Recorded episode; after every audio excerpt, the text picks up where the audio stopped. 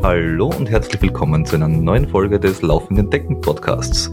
Wir sind in einem neuen Jahr angekommen und die letzte Interviewfolge habt ihr gehört mit jemandem, der auf Zeiten und Trainingspläne überhaupt nichts gibt. Das wollen wir heute ändern. Wir ist leider in dem Fall auf Podcast-Seite ich, weil der Flo leider nicht mitmachen kann, aber er wird uns ganz bestimmt ähm, noch etwas einspielen und wird das Ganze auch nachbearbeiten. Also ich sage schon mal Danke Flo und ich sage schon mal vielen Dank an meinen Interviewpartner. Das ist der Andreas Wojczer. Servus, danke für die Einladung. Danke fürs Kommen. Du bist quasi das andere Ende der Ultraläufer. Also das, was bei uns maxim, max out ist, ist bei dir, glaube ich, eingehen oder so. Also so spazieren gehen. Vom Tempo vielleicht ja, von der Distanz schaut es natürlich dann umgekehrt aus. naja, beim Tempo, wenn ich mir äh, deinen Werdegang anschaue, ich bin, ich, ich bin mir nicht ganz sicher, aber ich glaube, du warst mit zwölf ungefähr dort, wo ich maximal jemals sein werde. weiß ich, möglich, wird man sehen. Und wie sich bei mir entwickelt, weiß, weiß ich jetzt auch noch nicht. Aber ja. Äh, aber du bist geboren äh, 89, mhm. sprich jetzt da schon äh, in der Altersklasse unterwegs quasi. Ich bin bald ein, ich starte bald bei den Masters, sagen wir so. Oder ich könnte bald bei den Masters starten. Masters ist 35. Ab 35 im Normalfall, ja, ja genau. Okay. Uh, und jetzt ist es noch allgemeine Klasse, oder? Genau, also ich laufe in der allgemeinen Klasse. Bei manchen Volksläufen gibt es dann, glaube ich, schon 30 bis 40 mhm. oder was auch immer. Aber ja, ähm, ja ich sage mal, im, im Wettkampfgeschehen, wo ich mich ja hauptsächlich aufhalte, im professionellen Wettkampfgeschehen, da, ähm, ja, also Nachwuchs bin ich logischerweise niemand. Ähm, jetzt irgendwie Masters und Co. ist jetzt auch noch kein Thema bei mir. ähm, aber das heißt, du bist jetzt da 31, mhm. ja, 31. Ähm, wann hast du eigentlich zum Laufen angefangen? Ähm, äh, Im Prinzip ist es immer so, ich habe bin mit so 12, 13 Jahren, also ungefähr 2002, das erste Mal zu einem Verein gekommen. Davor habe ich so ähm, ja allgemein gerne Sport gemacht. Ich habe schon und das war wahrscheinlich für meine Weiterentwicklung wichtig. Wir haben im Turnunterricht damals auch Laufen noch gemacht, ähm, was ich weiß nicht, wie es heute ist, aber wahrscheinlich nicht mehr so weit verbreitet ist. Aber wir haben so eine Standard-Laufrunde gehabt. Ich war in Floridsdorf in Wien in der Schule und da habe ich halt gemerkt, ich habe Laufen nicht trainiert oder so, aber ich habe das, mir hat das einfach Spaß gemacht und wenn ich einfach so im Laufen war, in meinem Schritt war, ähm, das hat einerseits Spaß gemacht und ich habe halt gemerkt, okay, ich überrunde alle meiner Klassenkollegen dabei. Ähm, und wie gesagt, ich habe da noch nichts trainiert gehabt. Und das war schon so ein bisschen ein Moment, wo man gesagt hat, okay, vielleicht dürfte da ein gewisses Talent vorhanden sein. Und nachdem es auch Spaß gemacht hat, was auch immer ja wichtig ist, ähm, ja, bin ich eben mit so 12, 13 Jahren einmal zum Verein gegangen. Ähm, ja, habe dann in den ersten Jahren eigentlich sehr wenig noch, halt ein, zwei Mal pro Woche bei den Vereinstrainings gemeinsam trainiert. Selber zu Hause habe ich noch nichts trainiert. Aber ich bin halt in meinem ersten ja, Meisterschaftsrennen, Staatsmeisterschaftsrennen, ähm, Zweiter worden, damals im Crosslauf bei der, was war das, U16 oder U14 oder was auch immer das war. Mhm. Ähm, ja, das war mal ein cooler Motivationskick eigentlich für mich ich war dann, ja, zwischendurch muss man sagen, mehr eigentlich Durchschnitt in Österreich. Und ich meine, in Österreich ist jetzt nicht die Dichte so gewaltig wie in Deutschland oder Amerika oder Co. Aber ja, ich war immer so im Mittelfeld unterwegs, wäre jetzt sicher nicht derjenige gewesen, der irgendwie besonders herausgestochen wäre oder wo man sich denkt, okay, der fährt mal zu internationaler Meisterschaften oder geschweige okay, denn Olympische Spiele. Wo, wo, wo, wo, sind wir da irgendwo? Also da sind wir jetzt bei, bei du bist so 16, 17 so 2004 oder 2005 in der Richtung, oder? Um, ähm, ja, es ist eigentlich, man kann sagen, bis 2009, in 2009 habe ich das erste Mal, damals relativ überraschend noch, äh, meinen ersten Staatsmeistertitel erringen können oder erlaufen können in dem Fall. Ähm, und das war so ein bisschen der Startschuss für mich. Also eigentlich so um die okay. 20 herum habe ich wenn man so will, eigentlich erst dann leistungsorientiert begonnen zu trainieren, was eigentlich sehr spät ist. Da sind viele schon äh, ja, international unterwegs und nahe in der, ihrer Bestleistungen. Okay. Ähm, ja, bei mir dadurch eigentlich relativ spät dazwischen, eben bis diese fünf, sechs, sieben Jahre ist das so dahingegangen. Ich war halt, bin halt gelaufen, war jetzt nicht so ähm, der herausragende Läufer, auch nicht in Österreich.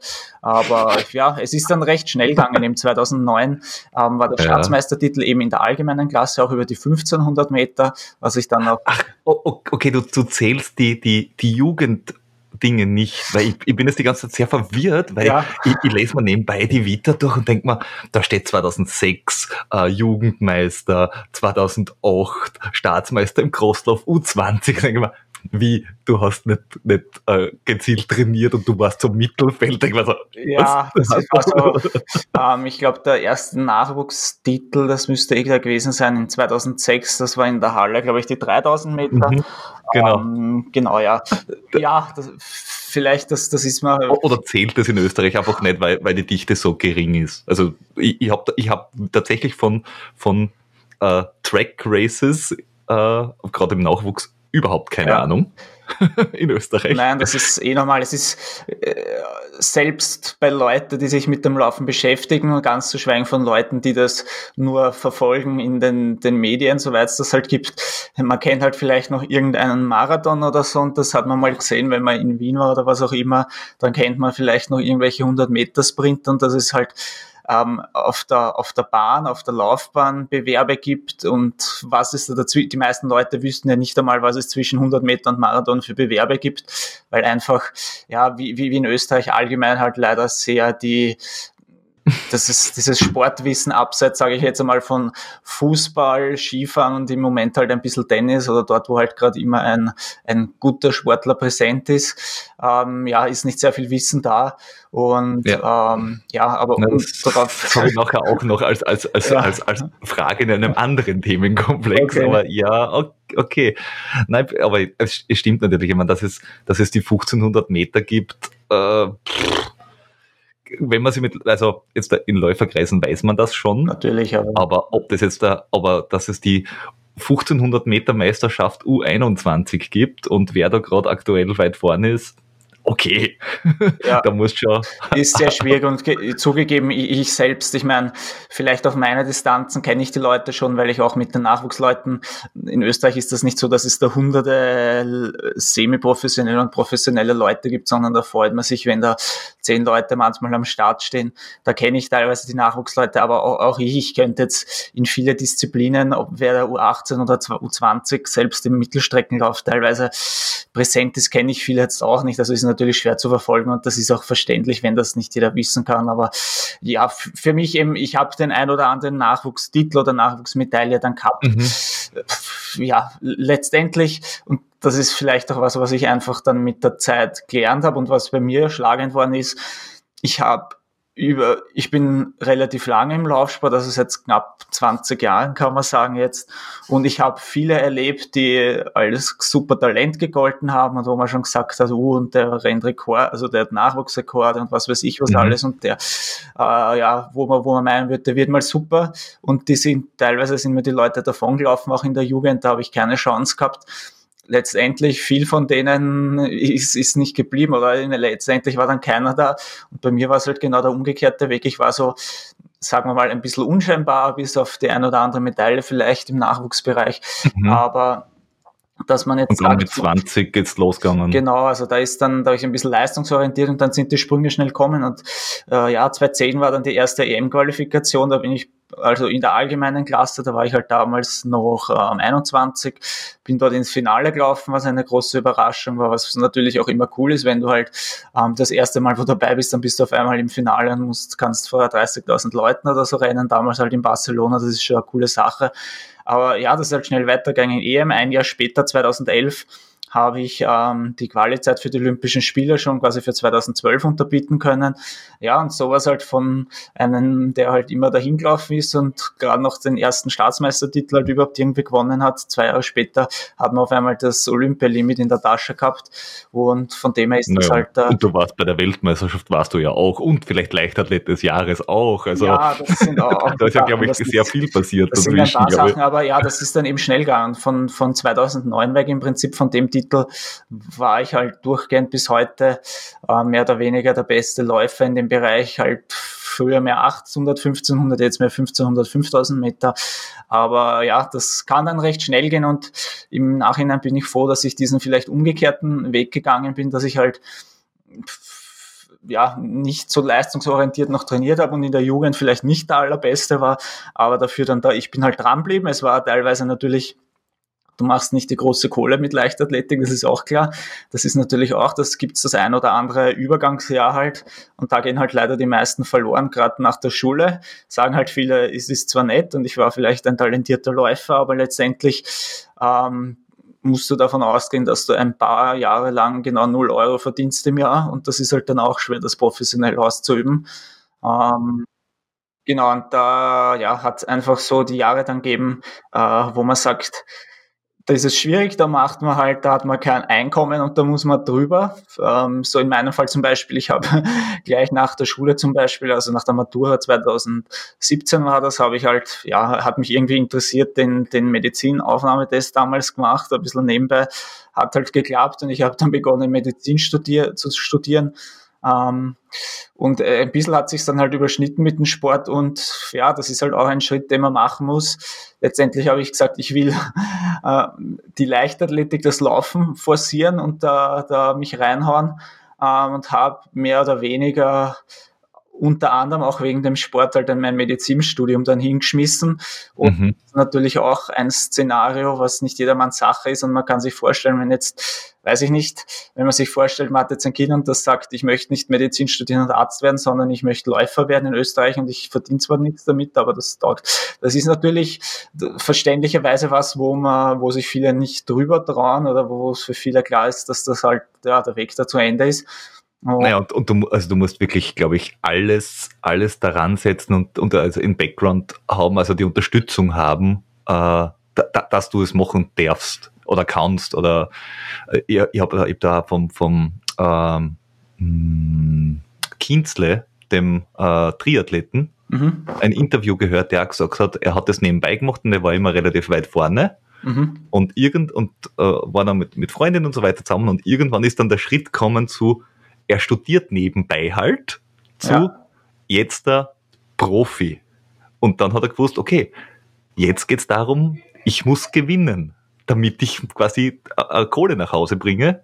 Der große Vorteil war halt, Freundin hat auch verdient, aber er hat gesagt, du willst dann halt auch nicht der sein, der sagt, äh, Entschuldigung, hast du meinen Fünfer? Weil ja. ich, hab, ich bin leider nur Vierter geworden. Ja, nein, das ist... Äh, das kann man schon vorstellen, dass das echt äh, äh, Entscheidung ist, die nicht leicht fällt. Nein, das ist definitiv, also sagen wir so, wegen an Geld machst das nicht die Leichtathletik in Österreich. Das ist ähm, ja im Prinzip der wichtigste Pfeiler ist ähm, der, der Heeressport, den es in Österreich gibt, wo man halt mhm. halt quasi eine Sektion des Bundesheeres hat, in dem Leistungssportler angestellt sind und trainieren können, ähm, wo du halt ein gesichertes Einkommen hast und so weiter. Auch da ist natürlich der Druck da, da musst du im Prinzip, äh, es wird jedes Jahr evaluiert und wenn halt die Leistung nicht da ist, bist, kannst du auch jedes jedes ähm, quasi rausfliegen. Das heißt, du hast natürlich als Sportler, so wie jeder Selbstständige letztendlich den, den Leistungsdruck da. Und ja, ich merke selber jetzt gerade in einem speziellen Jahr mit Corona und Co., wo halt die, die Wirtschaft jetzt nicht am Höhepunkt unbedingt ist. Ähm, das ist sehr schwierig, auch jetzt für mich als, sage ich einmal, doch ein Jahrzehnt lang der beste Sportler im, im Mittelstreckenbereich, teilweise Langstreckenbereich. Ähm, ja, also da kann ich, wenn ich da die Mindestsicherung im Monat bekommen würde, da wäre ich schon zufrieden. Also davon kann ich im Moment auch nur träumen. Mhm. Und ähm, da ist es natürlich verständlich für viele Leute, ähm, dass man dann sagt quasi, okay, es sind halt doch 50 Trainingswochen im Jahr, sieben Tage Training die Woche, neun bis zwölf Einheiten in der Woche. Ja, ist natürlich auch, wo man dann sagt, okay, wenn ich einfach mich irgendwo hinstelle ins Fastfood-Lokal und dort ähm, die Burger zusammenstapel, dann verdiene ich mehr, wie wenn ich der beste, beste Läufer von Österreich bin. Ja, aber ähm, Burgerstapeln ist halt auch scheiße. Ist tough, also ich, ich will mich nicht beschweren, weil es ist, also für mich ist es geil und ich bin jetzt ja. keiner, der der sich aufhängt an Gehalt und dem wichtig ist, dass er einen Orgensportwagen und eine teure Uhr hat. Das ist das Gute. Und ich habe einen einfachen Lebensstil, von dem her ist das okay. Aber ich sage mal so, es ist man darf das finanziell auch nicht unter Acht lassen und das ist im Laufen und in allen anderen vermeintlichen Randsportarten, wie es halt in Österreich eben fast alles außer Skifahren und, und Fußball, Fußball. ist, mhm. ähm, ist, es, ist es nicht so einfach. Aber wie gesagt, ich will mich da, ich selber fokussiere mich jetzt nicht darauf, dass ich jammern will und wie schlecht es mir geht, mhm. sondern ich finde es einfach geil und so lange ich das machen kann ähm, und davon äh, überleben kann oder damit überleben kann, mache ich es, weil du hast halt auch Sachen dabei, die du nicht zahlen kannst und selbst wenn ich jetzt ähm, arbeiten gewesen wäre die ganze Zeit und ein paar Millionen am Konto hätte, das Erlebnis zum Beispiel bei Olympischen Spielen dabei zu sein, die Eröffnungsfeier, die Schlussfeier, ähm, die Rennen vor 80.000 Leuten zu laufen, das kann sich keiner mit Geld kaufen und darum ist es ähm, ja für mich auch, auch nie eine Frage gewesen. Aber wie gesagt, das ist halt eben so ein Knackpunkt, wo dann, wo dann sicher viele wegfallen, verständlicherweise. Mhm. Ähm, das ist, das ist eh, ähm, also ich kenne es nur von der, vom, vom, vom Skifahren, aber das wäre jetzt äh, auch eine Frage gewesen. Weil beim, beim, Skifahren ist ja auch so, du hast irgendwann die Entscheidung, geh auf, äh, nach Stamms, weil wenn es nicht in Stamms warst, dann bist du im Endeffekt, äh, dann wirst du niemals A-Kader fahren. Ja. Punkt. Weil, weil nur zu Hause trainieren am, am, am, am Nachbarhügel spürt in Österreich nicht. Ja. Ähm, und wenn du dort bist, dann musst du halt auch weiter vorn sein, weil ich glaube, die B-Kader-Fahrer, die ist nicht mal, äh, die im Europacup jetzt dann nicht äh, zum Seriensieger werden, da, da ist halt auch nichts mit Sponsorenverträge ja. großartig und viel Geld. Also ist halt in der, also ich glaube, jeder, der im, weiß ich nicht, beim SV Horn in der Abwehr spielt, kriegt wahrscheinlich mehr im Monat wie irgendwer, der im Europacup Ski fährt oder der Staatsmeister ist im Laufen. Ja, also das definitiv. Also und beim Fußball halt stelle ich mir auch oft Fußball in ja. Österreich ist halt so schlecht. Es ist halt echt international gesehen. wirklich schlecht einfach. Also das, manchmal ist es ja, verstehe ich das nicht eben, es gibt, es gibt genug Landesligaspieler, ähm, ja, die, die äh, ein solides Einkommen, sage ich mal, haben. Und ich, ich kenne es teilweise aus dem Freundeskreis, wo ich halt weiß, da haben ähm, Leute, weiß ich nicht, irgendwo halt im Burgenland in der ähm, Ebene 2, 3 oder weiß ich nicht, wie das dann heißt. Also jetzt gar nicht irgendeine Landesliga, sondern halt noch, mhm. was danach dann kommt. Und die haben ihre 3, 400, 500 Euro nebenbei gemacht. Und äh, dass du 400, 500 Euro von einem Sponsor bekommst als Olympiateilnehmer und potenzieller nochmal zukünftiger Olympiateilnehmer, das ist nicht einfach. Also da frage ich mich schon, okay, wie kann das sein, dass einer vom, weiß ich nicht, vom irgendwo wo im Burgenland in der zweiten, dritten Landesliga teilweise mehr bekommt als einer, ähm, ja, ich meine, mir geht's eh noch gut, ich, ich habe eine gewisse Reputation, eine gewisse Präsenz in Österreich ähm, und habe mittlerweile auch die Kontakte zu meinen Sponsoren, die treu an meiner Seite sind. Ja, aber, aber, was macht der zweite, was macht der dritte? Da gibt es also, Leute, was macht der, der hinter dir ist? Das, ja, das ja, musst, das musst selber schauen, wo du bleibst, weil das sind Leute eben, die sind, also nur weil du bei einer Europameisterschaft warst, das bringt da gar nichts deswegen. Also da hast letztendlich die meisten werden draufzahlen, weil sie halt ein bisschen auf Trainingslager fahren, je nachdem beim Laufen nicht so, aber in anderen Disziplinen manchmal Material, Trainer und Co. Ja, da bleibt, also das kann gut sein, dass du als EM-Teilnehmer und vielleicht sogar potenzieller Olympiateilnehmer ein Minus einfährst mit dem Sport jedes Jahr. Und eben, das ist, wo du denkst, selbst wenn es gut bist, für das, für das, was ich verdiene so im Monat, für das ziehen sich die meisten Fußballer nicht mal die Schuhe an. Also das hm. kriegen die dafür, dass ein Tor schießt. Ne? und, und die Guten ja. um einiges mehr.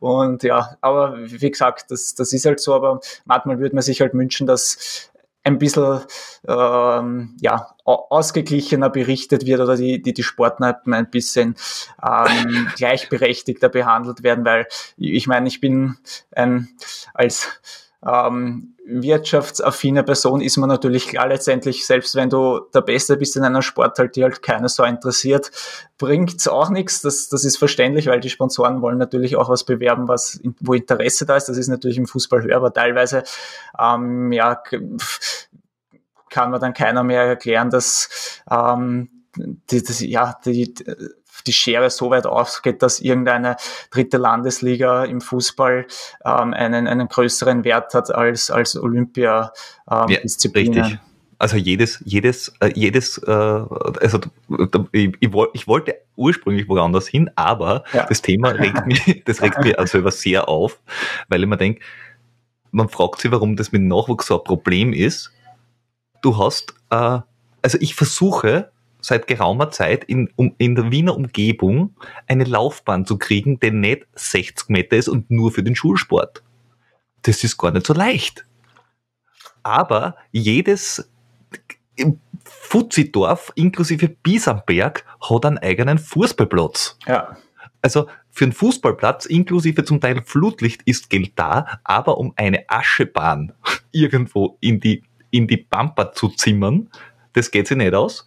Und man fragt sich, warum dann die Schüler äh, nicht so gern und viel laufen. Man sagt, ja, wenn du die Infrastruktur nicht schaffst, das die echt nicht schwierig ist. Es ist nämlich eine Laufbahn und es sind Sportschuhe. Fertig. Ja. Das, also Laufen ist jetzt dann nichts, wo ich sage, es ist wie Golf oder Skifahren, wo ich echt, also wo ich wirklich Materialeinsatz habe weil dass ich, dass ich viermal die Woche Skifahren gehen kann im Verein, damit ich wohin fahre, da muss ich einen Lift haben und so weiter und so fort. Das ist, das ist schweineteuer. Und das Laufen wäre eigentlich das Billigste, was man machen kann. Und ich, ich, ich frage mich, wo ist denn das Problem, dass man den Nachwuchs so fördert? Dann hätte man nicht das Problem, dass so viele Leute so dick waren. Äh, weil Laufen ist eigentlich ja ganz lustig als, als, als, als äh, Sportart, weil Fangen spielen nur die Kinder auch. Ja, nein, es ist, es ist so und so, es wird, natürlich, es wird Leute geben, denen sagt das gar nicht zu, es wird Leute geben, die sagt das mehr zu, aber jetzt, wenn wir jetzt zum Beispiel von Leichtathletik allgemein sprechen, wo einfach die Leichtathletikanlage, wenn da eine da wäre, da findet normal weder was. Manche sind die Ausdauertypen, manche sind die Sprinttypen, manche können gut hupfen, manche können gut werfen. Ähm, da ist für jeden was dabei. Und natürlich, da fragt man sich, ähm, wenn in jedem kleinen Kaff eben dass der Fußballplatz plus Kantine plus Garderobe und Co. Das kostet teilweise, das ist, da ist mehr Budget da als, als das Leichtathletikzentrum zum Beispiel in, in Wien ist vor mehreren Jahren sozusagen quasi als, als Zentrum des, mhm. der Wiener Leichtathletik quasi, wie soll man sagen, renoviert worden oder errichtet worden.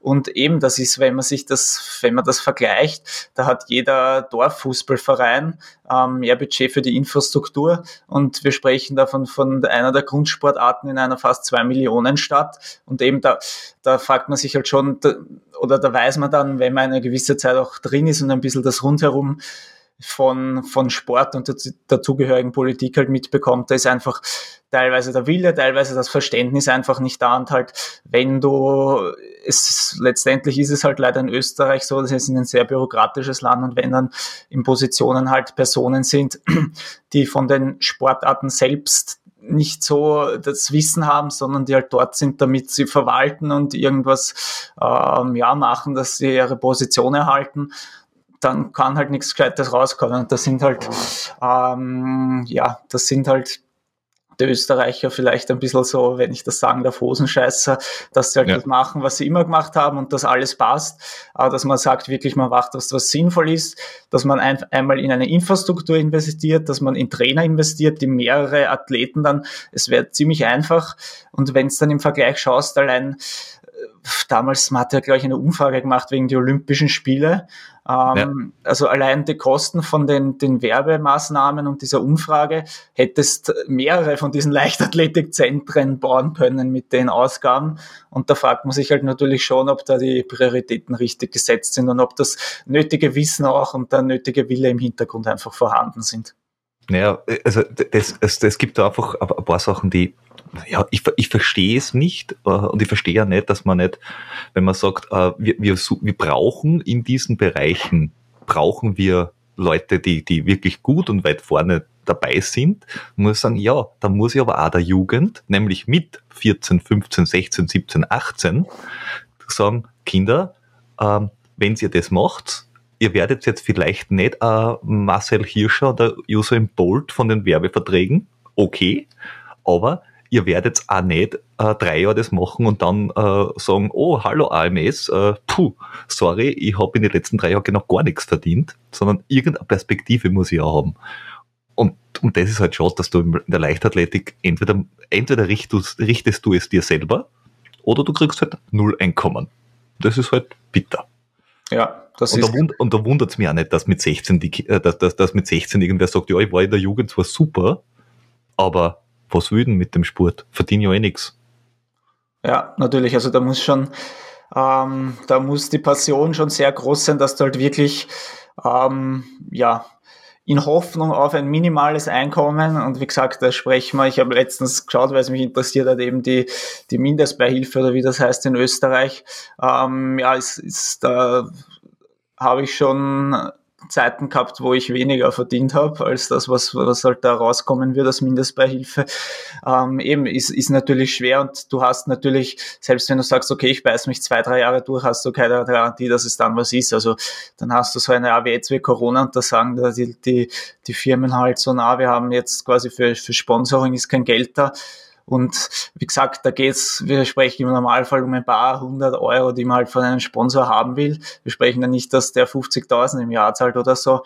Aber was man auch ein bisschen sieht, ist, dass es sich halt hin verlagert zu alles oder nichts. Das heißt, du hast halt die paar Sportler, die überall präsent sind, die wirklich dann im Millionenbereich, also wenn man dann halt sieht, wenn jetzt ein David Alaba kriegt dann 11 Millionen netto pro Jahr ähm, und gleichzeitig gibt's gibt's ähm, gute Leute, das ist jetzt gar nicht nur in der Leichtathletik, sondern überall die Weltmeister werden, die bei. Olympischen mhm. Spielen vorne dabei sind und die müssen schauen, dass sie ja ein bisschen an Gewinn überhaben am Ende des Jahres. Also das geht natürlich auch immer mehr auf ähm, hin zu einem Bereich, wo man halt sagt, okay, die ganz Großen kriegen halt alles und der normale so wie ich und eben auch viele andere in den Randsportarten, die genauso 50 Wochen pro Jahr trainieren müssen, jeden Tag, ja. ähm, die müssen halt schauen, dass sie ein paar hundert Euro im Jahr zusammenkratzen, äh, im, um, im ähm, Monat zusammenkratzen. Ja, hast, äh, also wie, wie, siehst du das dann mit der, also der, der Preisfranz hat zum Beispiel gesagt, früher äh, hast du relativ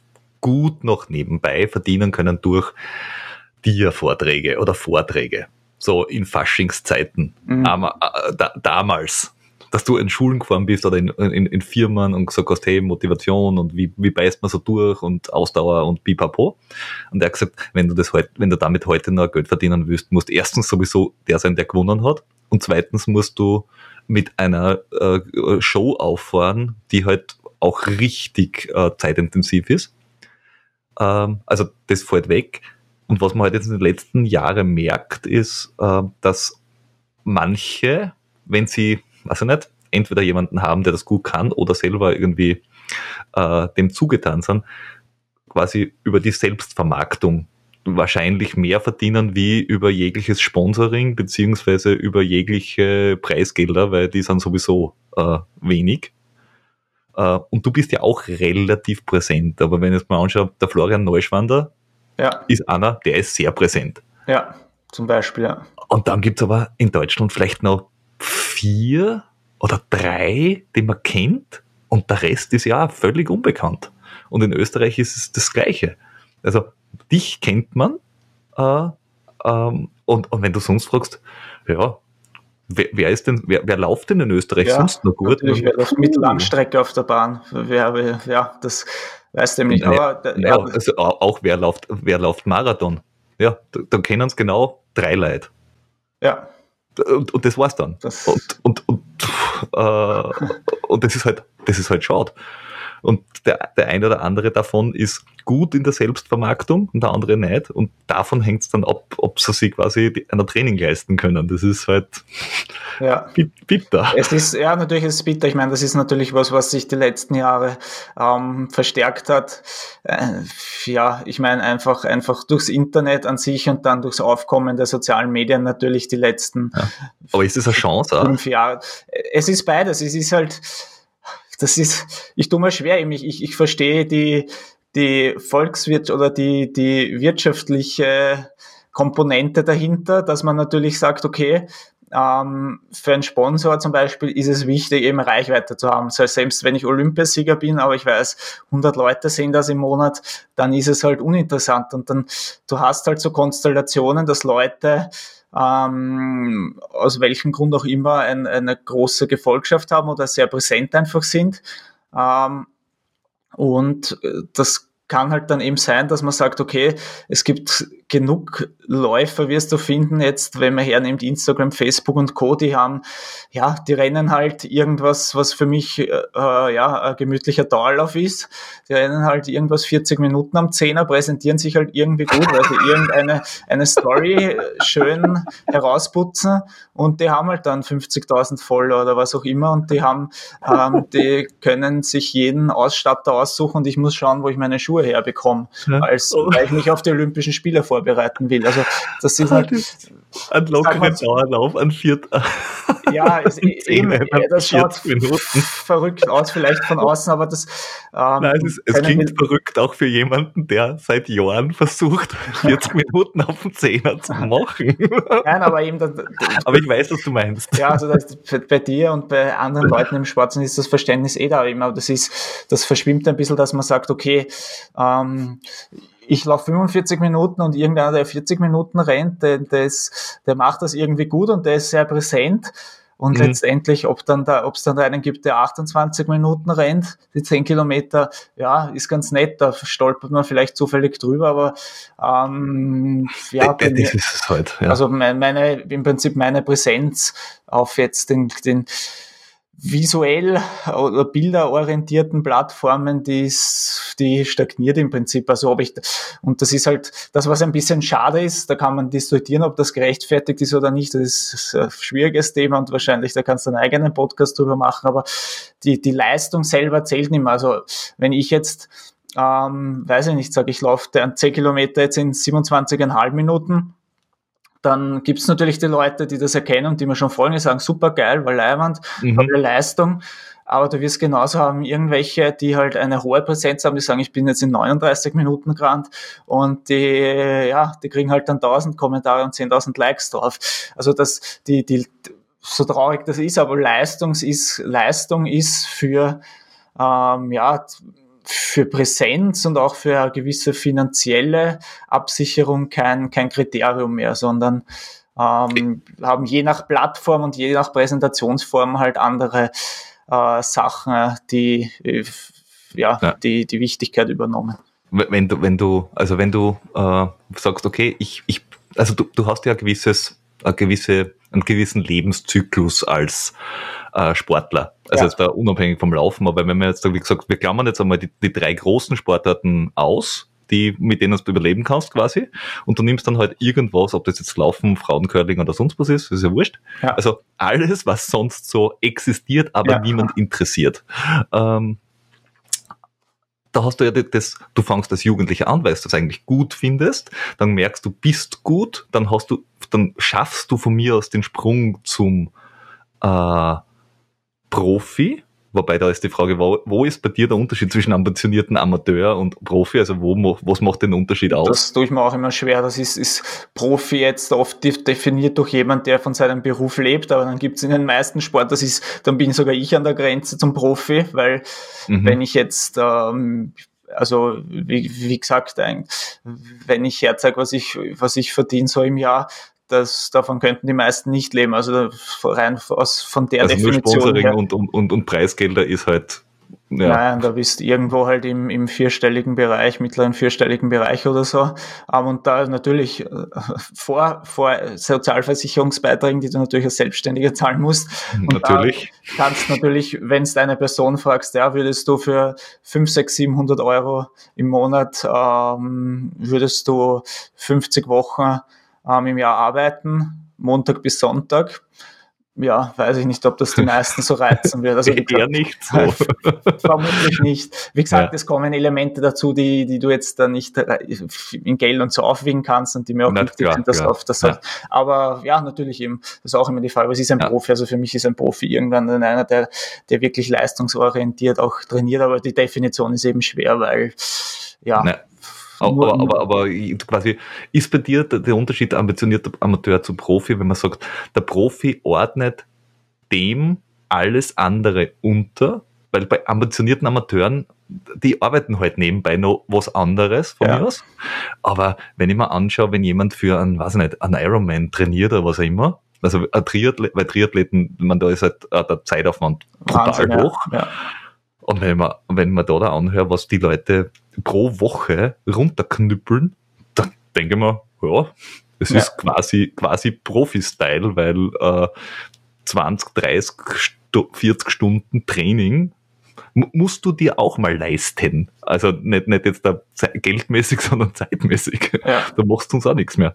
Nein, also das, ja, das ist eh die Frage. Natürlich eben, das ist, ähm, wahrscheinlich ist es nur Aber so gewisse, welche Priorität setzt. Und von das würde ich es am ehesten abhängig machen, weil eben, wie du sagst, ähm, zeitaufwendige Sachen wie Triathlon und äh, natürlich, es gibt eben viele, die wollen Ironman oder es ist jetzt nur, wenn Sprintdistanz oder was auch immer ist, die das halt machen neben ihrem Beruf, eben logischerweise, weil sie halt das, weil sie ihnen taugt, aber jetzt nicht irgendwie ganz vorne dabei sind wie du sagst, das sind 20, 30 Stunden Training pro Woche, also halt, dass es äh, Hobbyisten gibt, die 20 Stunden dann trainieren in manche Wochen. Und ja, bei mir, ich sage mal, die, die reine Trainingszeit, 10 Stunden, eine Woche mit 10 Stunden reiner Trainingszeit ist schon relativ viel für mich zum Beispiel. Da ist natürlich Wirklich? das. Oh, jetzt, jetzt bin ich überrascht. Ja, ich meine, das ist, man, darf halt teilweise nicht unterschätzen, wenn ich zum Beispiel ähm, gerade auf der Mittelstrecke hast halt Einheiten, die sind knüppelhart, aber das sind halt, weiß ich nicht, 400er, die laufe ich halt in unter 60 Sekunden jede Wiederholung. Da machst du halt, weiß ich nicht, 5, 6 Stück, sau schnelle 400er. Du bist im Prinzip um 15 Uhr von daheim weggefahren, kommst um 19 Uhr heim und hast als Trainingszeit eine halbe Stunde gehabt oder so. Das darf man natürlich nicht unterschätzen. Mhm. Okay. Und ähm, okay, ja. okay, das würden dann andere wahrscheinlich als ich, ich, ich habe drei oder vier Stunden trainiert. Werden. Ja, genau, aber das, ich meine, ja, vielleicht bin ich da zu realistisch dann einfach, aber. Also wenn du jetzt wirklich nur Start, Stopp nimmst, dann ist es, äh, ja, die Zeit, wo ich, wo ich tatsächlich ja. trainiere und nicht, wo ich unter der Dusche stehe und mich umziehe und hinfahre mit der U-Bahn und so, äh, ist jetzt, ja, ist, ist jetzt im Endeffekt eh wurscht, aber ja, mhm. das ist, für mich das Schöne auch, das Laufen eben ist, ortsunabhängig und eigentlich nicht zeitintensiv und geldintensiv in Wirklichkeit auch nicht jetzt von der Grundausrüstung her.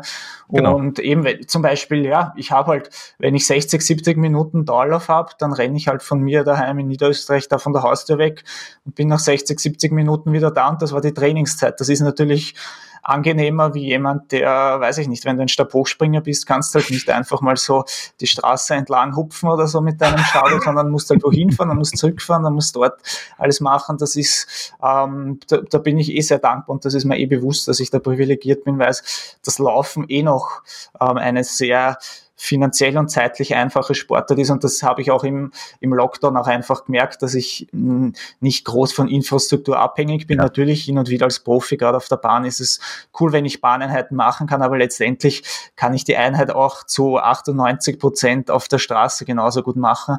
Ähm, ja, und das hat im Endeffekt auch funktioniert. Und letztes Jahr mit der ganzen Geschichte, die dann im März, April begonnen hat, ähm, ja, habe ich einfach ein bisschen Zeit gehabt, um mich mehr aufs Training zu fokussieren, weil am Anfang die Wettkämpfe ausgefallen sind, aber mhm. letztendlich war es meine beste Saison bisher und von dem her, ähm, ja, das ist, verstehe ich natürlich, dass das für einen Schwimmer zum Beispiel schwierig ist, wenn der halt kein Schwimmbad hat, ja, kannst natürlich ein gewisses Trockentraining machen, aber eins zu eins simulieren kannst du das halt nicht. Das geht halt ja. als Läufer schon, da gehe ich halt lauf, raus und lauf, solange sie uns nicht ins Haus einsperren.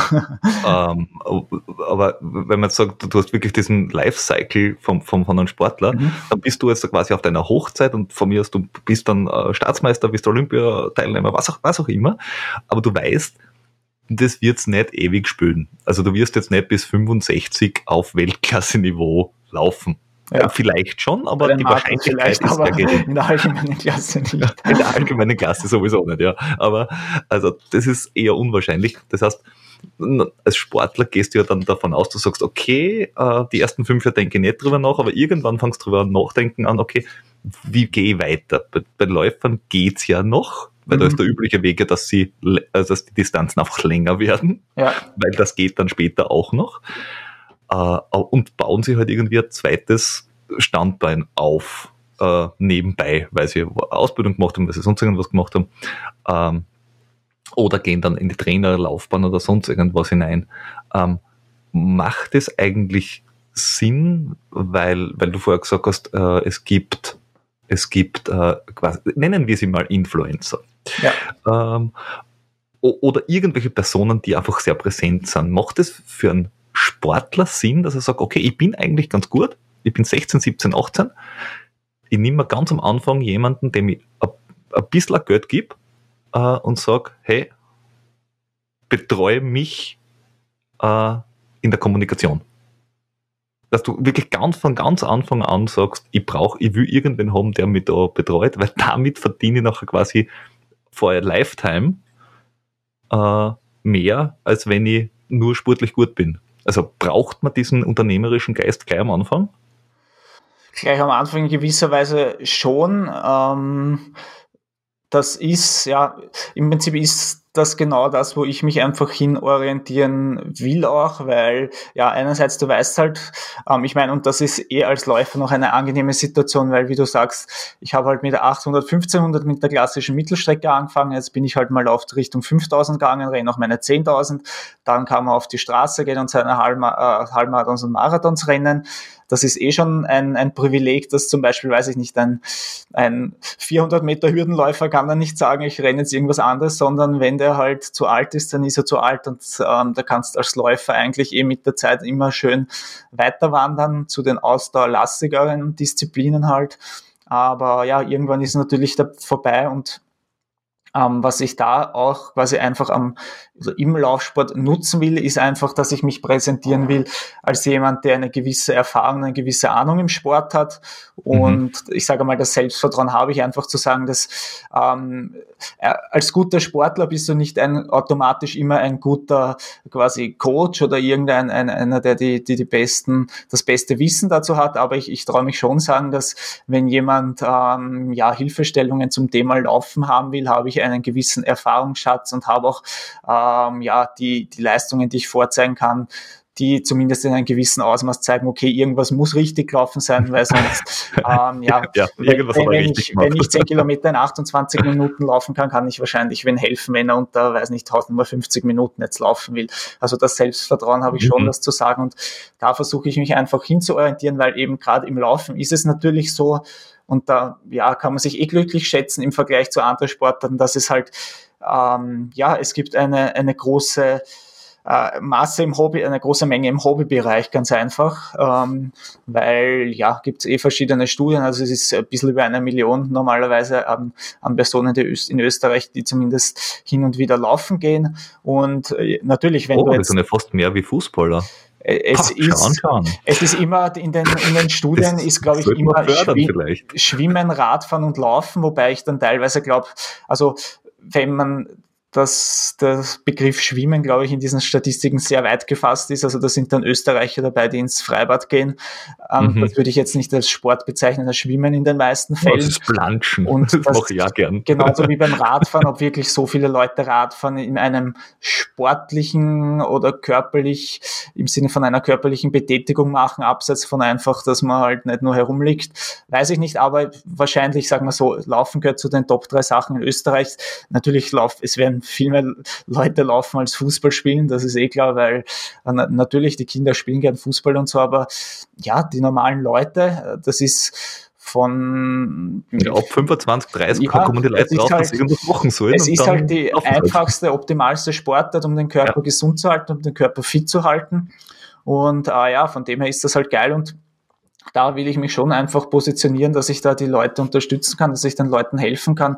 Und ja, wie das heutzutage ist, es ist schon viel passiert, aber es ist eben durch die Digitalisierung im Moment verstärkt durch Corona natürlich und Home-Workouts und was weiß ich was, ein ähm, verstärkter Trend dorthin, dass man halt ähm, ja online präsent ist oder online präsent sein muss und da will ich natürlich äh, mich entsprechend positionieren und ich will es oder muss es in gewisser Weise natürlich über, drüber machen über meine Kompetenz ähm, und drum ja ist mir bewusst, dass es zum Beispiel jetzt bei Instagram das gibt, aber ähm, ich bin so realistisch zu sagen, im Sportbereich, im Fitnessbereich, ähm, das weiß, glaube ich, jeder, zum Beispiel Instagram und Co. erzählt, da geht es um Ästhetik letztendlich. Die Leute wollen halt irgendeinen schönen Männerkörper sehen mit Sixpack oder irgendeinen schönen Frauenkörper sehen, der halt durchtrainiert ist. Und ob ich da jetzt dazu schreibe, eben, ob ich da 27 oder 30 Minuten oder eine Stunde auf 10 Kilometer gerannt bin, interessiert halt keine Sau, ja. sondern ich muss mich dort positionieren, wo ich die Leute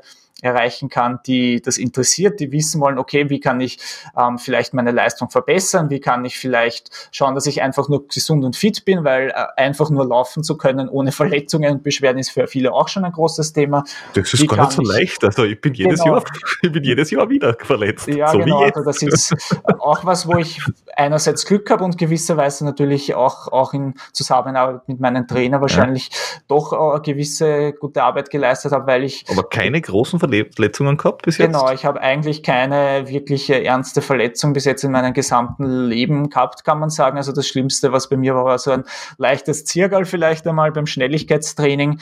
Dann machst du halt zwei, drei Tage locker und dann hat's, ja, dann hat's im Endeffekt okay. wieder passt. Aber nichts Knie, nichts Hüfte, Trainingsausfall in dem Sinne, nein, also jetzt, dass ich sage, ich habe Hüft, Knie, Achillessehnenbeschwerden und das habe ich gar nichts. Wie gesagt, das sind leichte, leichte muskuläre Ausschläge vielleicht mal, aber das ist in ein paar Tage weg, dann machst du halt ein paar ruhige Tage und dann passt das. Und ähm, ja. eben, das ist für viele Leute schon viel mehr wert, das jetzt irgendwie eine bestimmte tolle Zeit zu laufen oder so, weil ja, mhm. mit 30, 40 und darüber hinaus, da geht's jetzt manchen schon, aber für viele nicht drum, jetzt irgendwie Höchstleistungen zu erzielen, sondern man möchte laufen, es soll Spaß machen, man soll gesund bleiben, man soll nicht verletzt sein und man soll motiviert sein. Und ich glaube, da ist was, wo ich ansetzen kann, wo ich den Leuten was mitgeben kann, weil ich glaube, ähm, ja, Bilder ohne, also oberkörperfreie Bilder von mir ist jetzt nicht so das, was die Leute am meisten interessiert. Also da sind die Follower dann eher, eher weg, glaube naja, ich. Wir, wir, wir, können ja die Rück, bei den Rückmeldungen jetzt da fragen, also wenn wir mehr okay. als zehn Anfragen Anfragen der Hörerinnen kriegen, dann müssen wir halt einmal ein Fotoshooting machen. Hilft ja nichts. Mm, schauen wir mal. Aber gibt es dann zwölf, zwölf Fotos und dann gibt es den,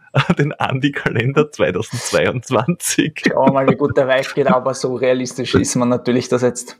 Da gibt es ja, gibt's ja äh, vom, vom Mickey Krause das Lied, oder? Nur noch die Schuhe an. Ja, geht dann überhaupt die nächste Stufe. Aber der Läuferkalender. Sagen wir mal so, als Austauschsportler bist du normalerweise nicht prädestiniert dafür, dass du ähm, dich optisch präsentierst, sondern ähm, ja, da, so wie in meinem Fall, da geht es darum, dass der Körper eine gewisse Leistungsfähigkeit ja. hat. Und wie gesagt, auf, auf das will ich mich in, in Zukunft auch einfach fokussieren und will da eben gerade diesen jetzt zusätzlich nochmal verstärkten Trend, so da geht's Digitalisierung zum Online-Bereich einfach mhm. nutzen, mhm. weil ich ja, da eben eine Stärke ja, ausspielen kann. Ja. Du, du hast ja quasi mit Laufheld äh, mhm. hast du ja eine, eine Plattform, wo du wirklich äh, Kongresse machst und, und äh, wirklich interessante Gäste hast und, und, und äh, Interviews machst und, und Streamings und so weiter und so fort.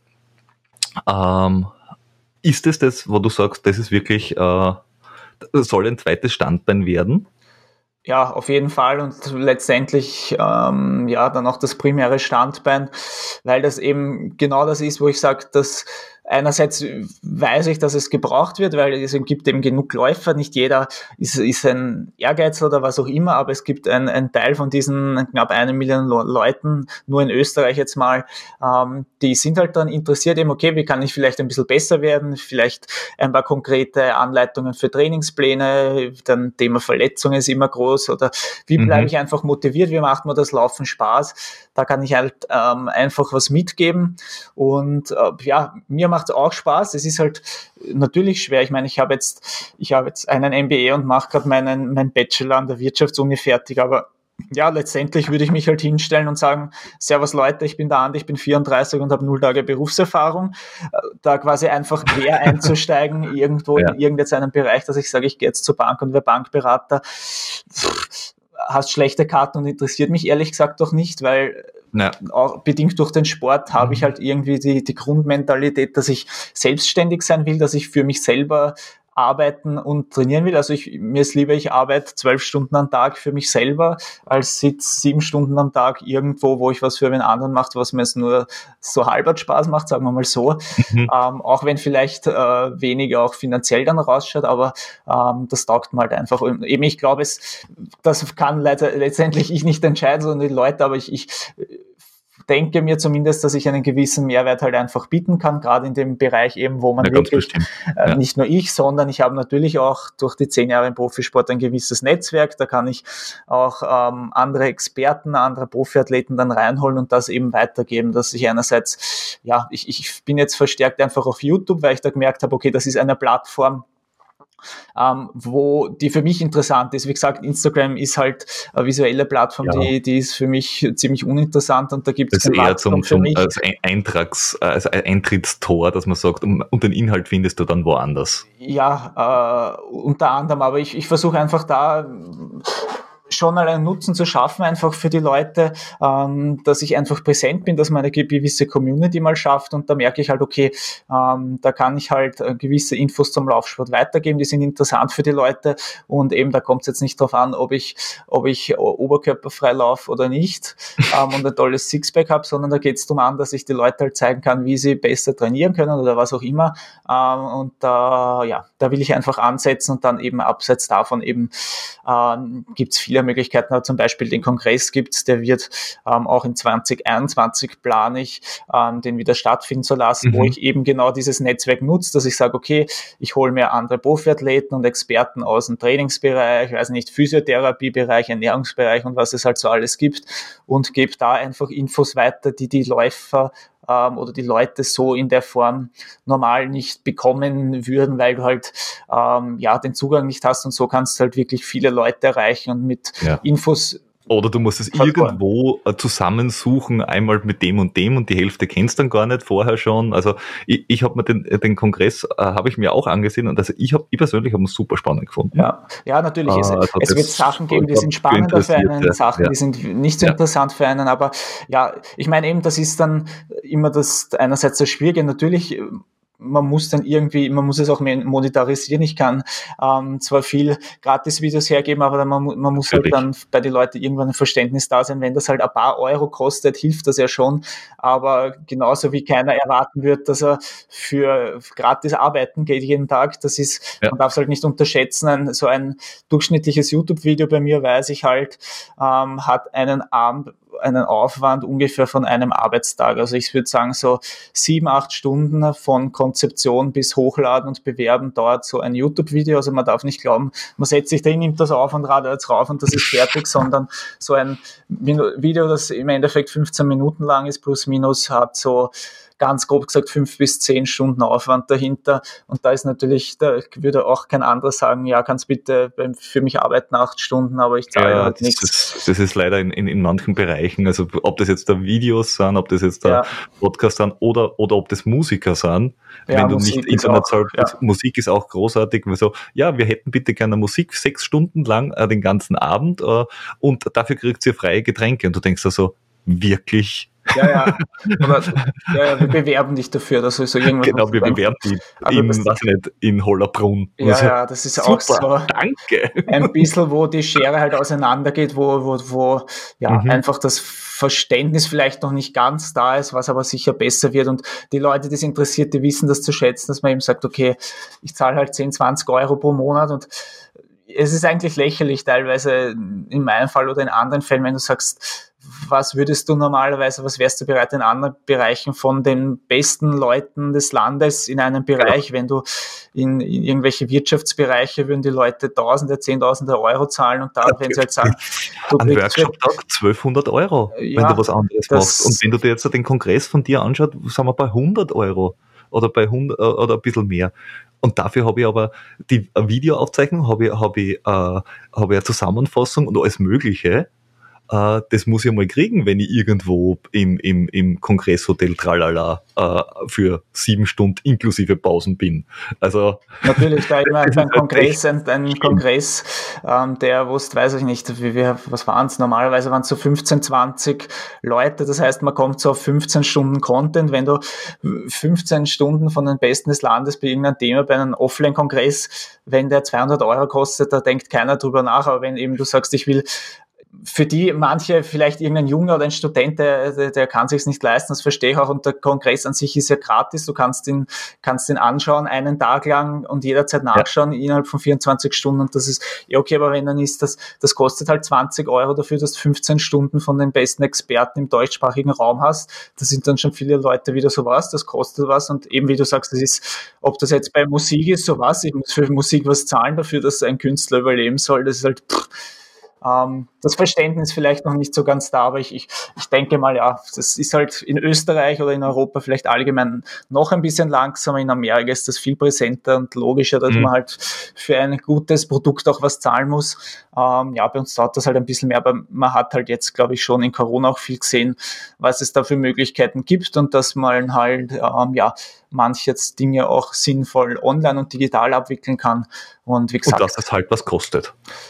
Das ist halt mal so. Und letztendlich ja, es ist teilweise so unsinnig, wenn die Leute wüssten, was ihre Warenkosten pro Monat für ihr Auto sind oder was auch immer, wo mhm. sie, oder wenn sie essen gehen oder wenn sie fortgehen und sich für sechs Euro einen Energy Drink nehmen, denken sie keine Sekunde nach, aber wenn du für zehn Euro im Monat ähm, die besten Inhalte zu was auch immer für ein Thema haben willst, da denken sie sich auf einen was, und wieso ja. ist das nicht gratis, das ist ja nur ein Video. Genau, und der macht das ja freiwillig, weil es macht ihm ja Spaß. Ja, macht es mir eh in dem Fall, aber das ist letztendlich eh, ähm, aber trotzdem sollst du ja von was leben. Du hast mal vorher erwähnt, ja. ähm, ähm, das, die Fotos mit dem Sixpack. Und zum Thema Sixpack habe ich auch noch eine Frage. Mhm. und zwar, gab es, Schrägstrich gibt es, wahrscheinlich aber im Profisport eher weniger, auch die Zeit, wo du gesagt hast, eher Gürtelbögen statt Hauptallee? Ich verstehe die Frage ehrlich gesagt nicht.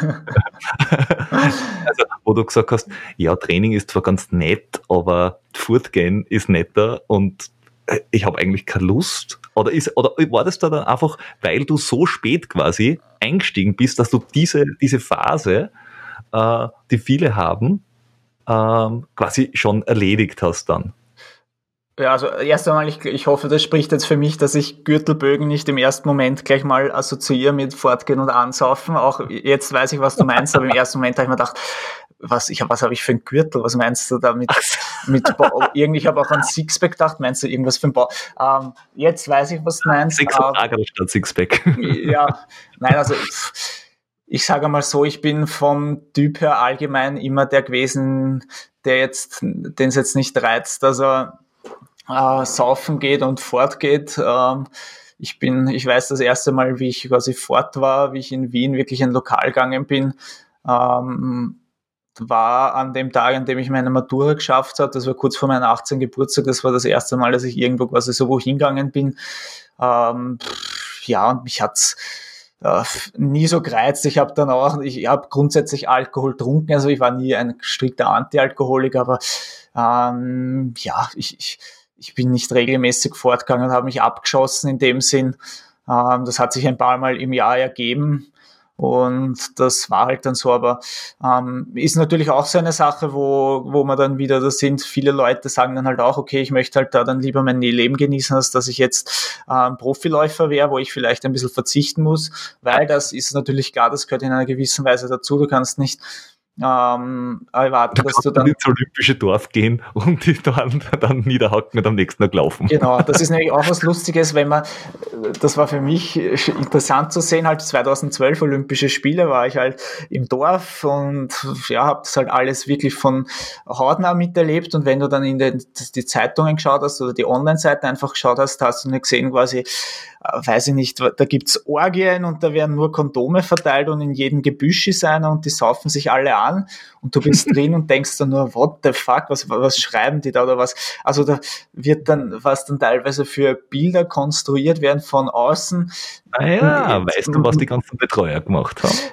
Zu einem Ausmaß kann es natürlich stinken, aber du denkst da so, wenn du da liest, wie, da, wie das ist, das hört sich an, als wäre das ja. so eine, eine Orgienstadt oder so, dieses Athletendorf, aber ähm, ja, ist dann, also das, zumindest aus meiner Erfahrung, die ich halt nicht gemacht habe, ist das schon stark überzeichnet und wird halt mehr heutzutage Klicks oder früher halt Verkäufe von den Zeitungen gebracht haben, wenn da halt steht, es gibt in jedem Gebüsch eine Orgie im Olympischen Dorf, wenn da halt steht, ja, passiert eh nichts, aber ähm, ja, das ist wahrscheinlich so, so, so, so typischer ähm, wie soll ich sagen, äh, diese, diese äh, Zeitungen, was weiß ich, äh, wo es so um die Royals geht. Also wenn die Royals alle genau, auch all, all das tun würden, was in diese Zeitungen drinnen steht, ja, dann würden den ganzen Tag sonst nichts machen.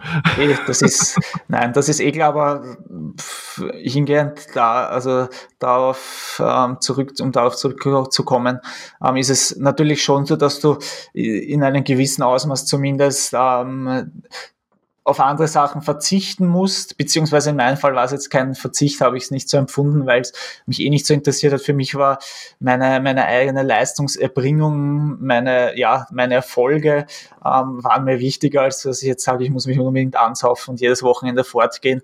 Aber das muss einem natürlich bewusst sein, dass du dann ja. nicht ähm, das Leben voll ausleben kannst in die Richtung, in, in, in gewissen ja. Bereichen. Also das muss einem natürlich klar sein und ist verstehe und akzeptiere ich, wenn dann manche sagen mit 18, okay, ich war ein guter Nachwuchsläufer, aber jetzt ähm, erstens will ich das finanzielle Risiko nicht eingehen und zweitens, ja, keine Ahnung, würde ich halt lieber äh, fortgehen und was weiß ich, was, ja, ist, ist dann schade, aber mhm. ja, muss, muss man auch verstehen. Ist verständlich, ja. Ähm, ich habe jetzt noch, noch eine, eine, ganze Reihe an, an Fragen da stehen. Ja. Äh, ich, ich, springe mal ganz schnell durch. Bitte. Ähm, also vom Training her, ja. weil du gesagt hast, du bist dann so raketenhaft äh, losgegangen. Okay, also was muss ich jetzt da machen, damit ich auch so gut wäre? Oder geht das nicht? Ist nur jetzt, das Training? Nicht nur natürlich im Endeffekt, aber ähm, wie soll ich das versuchen? Es ist zumindest, das ist auch das Schöne beim Laufen und vielleicht bei Ausspannsport im Allgemeinen, hast du eine sehr oder eine relativ große Trainingskomponente. Also ich glaube ja. zum Beispiel, wenn du ja eine, ein Sprinter, wenn du da halt die Grundvoraussetzungen nicht hast, wie vielleicht das, das haben halt in Jamaika und in der Karibik und in Amerika mehr Leute im Schnitt als wahrscheinlich der normale Österreicher und wenn du halt ähm, nicht eine gewisse Grundvoraussetzungen hast und trotzdem am härtesten trainiert, kannst du gut werden und sehr gut werden, keine Frage. Aber da ist wahrscheinlich eher eine Limitation da. Und beim Laufen ist es halt schon so, dass du mit Training im Ausdauerbereich sehr viel erreichen kannst. Natürlich ein gewisses Talent muss da sein, das habe ich halt gemerkt einfach, dass es mir taugt und ich bin halt auch ohne Training schon gut gelaufen und eben es wird Typen geben, es gibt so die Leute, die, wenn du denen sagst, lauf mal einen Kilometer, für die ist das das Schlimmste der Welt, dass sie sich da jetzt bewegen müssen, sondern die wollen halt, weiß ich nicht, Fußball spielen, dann können sie sich bewegen oder brauchen halt eine andere Motivation. Das ist ja eh okay, so das ist gut so. Aber ja, der größte Teil ist, ist Training und dann fast bevor das Talent eigentlich kommt, würde ich noch einordnen, ähm, die mentale Komponente, dass du den richtigen Kopf mhm. dafür hast. Eben ein bisschen haben wir schon wie, besprochen. Wie würdest du das sagen, wie würdest du das aufteilen? Wenn man sagt, okay, ich habe mentale Stärke, Technik, Training und Veranlagung, wenn man so die vier Säulen hat. Mhm. Wie würdest du das prozentuell aufteilen? Wie viel, wie viel muss Veranlagung sein? Wie viel ist im Kopf? Wie viel ist Training? Wie viel, wie viel macht einfach nur selbes Training bessere Technik? Oder also wie würdest du das aufteilen? Das ist jetzt ganz intuitiv und jetzt nicht ähm, irgendwie empirisch belegt oder so. Ich selber würde jetzt einfach mal sagen, wir haben 40% Training, 40% Kopf und 20% Veranlagung beim Laufen. Das mhm. heißt, es kann, es wird Leute geben, die wirklich einfach kein Talent haben, wo du merkst, okay, der hat einfach, sein Schritt ist eine Katastrophe und selbst wenn der jetzt trainiert, ähm, es ist trotzdem, du kannst, du merkst, dass selbst Leute, wo du halt einfach ähm, vom, vom physischen Erscheinungsbild manchmal denken würdest, okay, das kann jetzt eigentlich nicht so viel werden, wenn die trotzdem, wenn das trainierte Leute sind, der lasst jeden stehen, der noch von Haus aus so fit und trainiert und schlank ausschaut. Ja. Ähm, also das ist sehr interessant immer zu sehen. Ja, so ähm, Diego Maradona-mäßig aerodynamisch wie eine Rumkugel, ja, aber äh, also wenn, wenn, jemand sagt, das ist, ein, das ist ein Fußballer, der echt gut sprinten kann, hätten alle gesagt, sicher. Ja, ja. wahrscheinlich ja eh das, aber wahrscheinlich beim, beim jetzt im Austauschsport ist es wahrscheinlich noch ein bisschen überraschender, da manchmal eben da sagst vielleicht, ähm, äh, und das muss ja nicht das Ziel von einer Person sein, dass man sagt, okay, das ist jetzt nicht das ähm, Idealgewicht, was man für die, für die eine optimale Performance haben würde, aber wenn das einfach wer ist, der halt ähm, gern trainieren geht und regelmäßig trainiert und auch gescheit trainiert, der lasst dich stehen, nur weil du ähm, halt eine gute Figur, also nur weil du halt von Haus aus Sportler bist, aber nicht spezifisch trainierst, da hast du, hast du keine Chance und ähm, also ich glaube, das wird der Flo gerne hören. Weil, ja, das, ja, nein, das ist so. Also, für bergauf, für bergauf bin ich jetzt da von der Statur her wahrscheinlich, würde man sagen, als Bergläufer wäre ich jetzt da oder, oder du wahrscheinlich jetzt auch von den, von den Hebeln. Ja. Eigentlich ganz gut. Und, und jemand, der 10, 15 Zentimeter kleiner ist und vielleicht ein paar Kilo mehr hat, würde man sagen, du, bergauf ist jetzt da nicht deine Stärke. Äh, aber wenn, wenn jemand, wie du gesagt, der Flo ist ja so ein Trainingsfetischist, äh, äh, ja. äh, der wirklich, der trainiert irgendwie dreimal so viel wie, ja. äh, und der lässt mir bergauf einfach jedes Mal stehen. Ja, nein, das ist ähm, wirklich so. Ich meine, ich selber würde mich wahrscheinlich rein von der Größe her würde ich es wahrscheinlich sogar als Vorteil sehen bergauf, weil einfach ein Bergauf brauchst du halt einen kurzen, schnellen Schritt eher und der lang, also ich bin genauso ein Antibergläufer, ich habe einen langen, ziehenden Schritt, der ist mhm. halt genau, mit dem kommst du halt den Berg nicht drauf, weil da muss kurze Schritte, ich merke, dass das Großlaufen ist bei mir so eine Hassliebe, das mache ich immer, weil es einfach eine gute Abwechslung ist und ein wichtiges Training ist, aber ich merke halt, ich bin eher ein bisschen ein Beispiel, kann man eigentlich sagen, weil ich bin einerseits groß, das heißt doch nichts. Das von mhm. der Theorie muss ja nicht schlecht sein, weil wenn du lange Beine hast, kannst du natürlich größere Schritte mal machen, einen zumindest am Papier. Aber ich bin, hört sich vielleicht komisch an, weil ich jetzt auch eher schlank ausschaue, aber ich bin relativ schwer eigentlich, gerade für den Langstreckenbereich. Also okay. damit man sich vorstellen kann, ich bin, ich bin 1,89 Meter ungefähr groß und bin ja. so bei 76, 77 Kilo im Moment. Oh, das, oh, das ist wirklich das okay. ist jetzt für die Normalperson denkt sich, was ist es, aber halt für, für einen Ausdauersportler ist es, äh, ist es nicht, also das ist, wir sind da im Bereich von 21, 22 BMI, das ist jetzt für eine Normalperson im Mittel, Mittelfeld, kann man sagen, also äh, im Normalbereich. Und das ist eben, das ist, da gibt's Leute, die sind gleich groß und haben 10, 15 Kilo weniger halt in dem Bereich. Das wäre für mich aber das wäre für mich einfach nicht möglich, weil ich eben genau weiß, ich bin vom Typ her so einer, der hat die Veranlagung, dass es ein bisschen mehr über die Kraft macht und jetzt nicht nur über die leicht, über das leichte Körpergewicht. Und mir würde einfach die Substanz fehlen. Ich habe das mal probiert und habe halt gemerkt, okay, die Leistungen passen dann immer, weil da war ich zwar dann zwei, drei Kilo leichter, aber ich war halt komplett kraftlos und habe das nicht mehr rübergebracht. Und ja, so ist es halt, dass ich in, für eine Durchschnittsperson zwar ein, ein, ein Spargeltatsam bin, aber wenn man mich quasi dann in Relation sieht zu den kenianischen Läufern und sonstigen, äh, zur sonstigen Konkurrenz, die ich halt im Austauschsport beim, bei, auf der Langstrecke habe, da komme ich drüber, als wäre ich das erste, ärgste Kastel. ähm, und das ist genau sowas. Also Die Schrankwand aus Österreich. Ja, ist so. Aber ja, im, im Prinzip ist es so, dass ich ähm, das Training passt bei mir mittlerweile einfach, habe ich halt viel Erfahrung und habe ähm, dadurch, dass ich langfristig bei, bei meinem Coach auch schon bin, über zehn Jahre, mhm. wissen wir einfach, was, ähm, ja, wie mein Körper reagiert auf die gewisse Einheiten.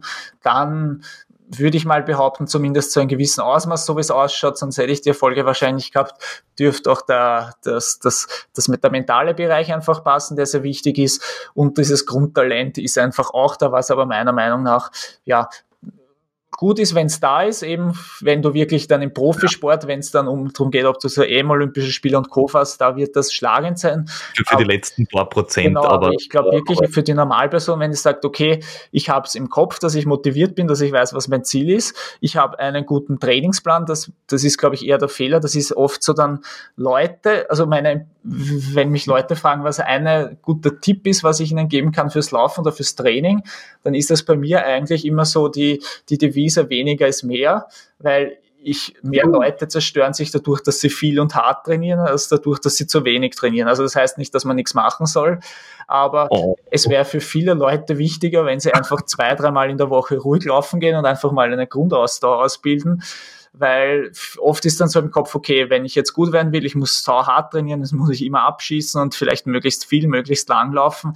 was halt ja. letztendlich dazu führt, dass der Körper vielleicht einen kurzfristigen Peak hat, aber irgendwann dann einfach halt im Arsch ist, auf gut Deutsch, ja. und dann ähm, geht das halt nicht. Also das wäre wirklich mein Tipp für die meisten Leute und da muss man halt dann eben, da kommt dieser mentale Bereich und eine gewisse Trainingsintelligenz auch ins Spiel, dass du nicht erwartest, nach zwei Wochen äh, der ultimative Läufer zu sein, gerade wenn du vorher gar nichts gemacht hast, sondern das ist selbst bei mir, wenn ich, wie gesagt, ich trainiere 50 Wochen ungefähr im Jahr. Das heißt, ich habe so meine zwei Wochen Trainings- und Saisonpause meistens so irgendwann September, Oktober.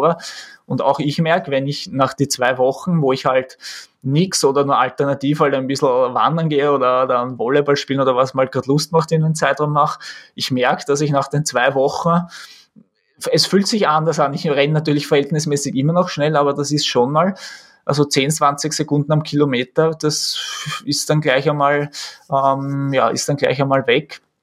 Und von dem her kontinuierliches und einfach gescheites Training ist da wirklich, denke ich, einfach der Schlüssel und darum das, das Klassische, halt, wo Leute dann irgendwie sich für einen Lauf anmelden und dann zwei Wochen draufkommen, dass sie eigentlich trainieren müssen, das funktioniert halt dann leider meistens beim so. Laufen in den meisten Fällen nicht, weil... Was sind bei dir die Longjogs? Also was sind bei dir die längsten Distanzen? Ich habe in. Machst du sowas überhaupt? Ja, so klassisch, eh wie wahrscheinlich bei vielen Läufern am Sonntag habe ich meistens so meinen, meinen langen Lauf.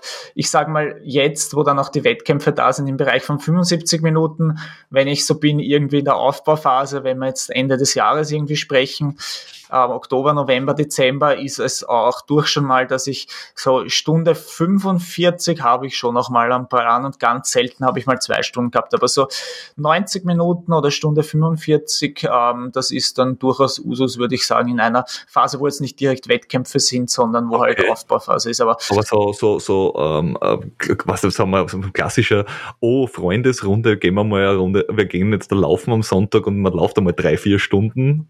Das habe ich nicht. Nein, weil das, ähm, nein, das habe ich, also abgesehen davon, dass ich die Dauerläufe mache ich eigentlich sehr viel allein. Also das ähm, habe ich auch gern, dass ich alleine renne und mit Musik und so und dann meine Ruhe quasi habe aber ich habe im Prinzip meine Vorgaben und dass ich dann zufällig mal, das ist natürlich was, was, was ich vielleicht später mal machen werde, aber jetzt quasi als Profi, ähm, wenn, mein Trainer, wenn ich meinen Trainer schreibt, dass ich gerade Lust gehabt habe und war jetzt drei Stunden laufen, dann der wird sich was denken, aber hätte auch in meinem Fall jetzt keinen Sinn. Also natürlich später okay. irgendwann, wenn bei einem Marathonläufer, der hat auch mal längere Trainingseinheiten, die 30, 35, 40 Kilometer lang sind, also du hast gar nie so lange Trainingseinheiten, du hast keine 30er drinnen oder so. Na, habe ich nicht. Also das ist dann wirklich schon recht marathon-spezifisch. Also ich habe mal, dass mal ein Training im Bereich von 20, 25 Kilometer ist, das ist dann eh schon sehr lang.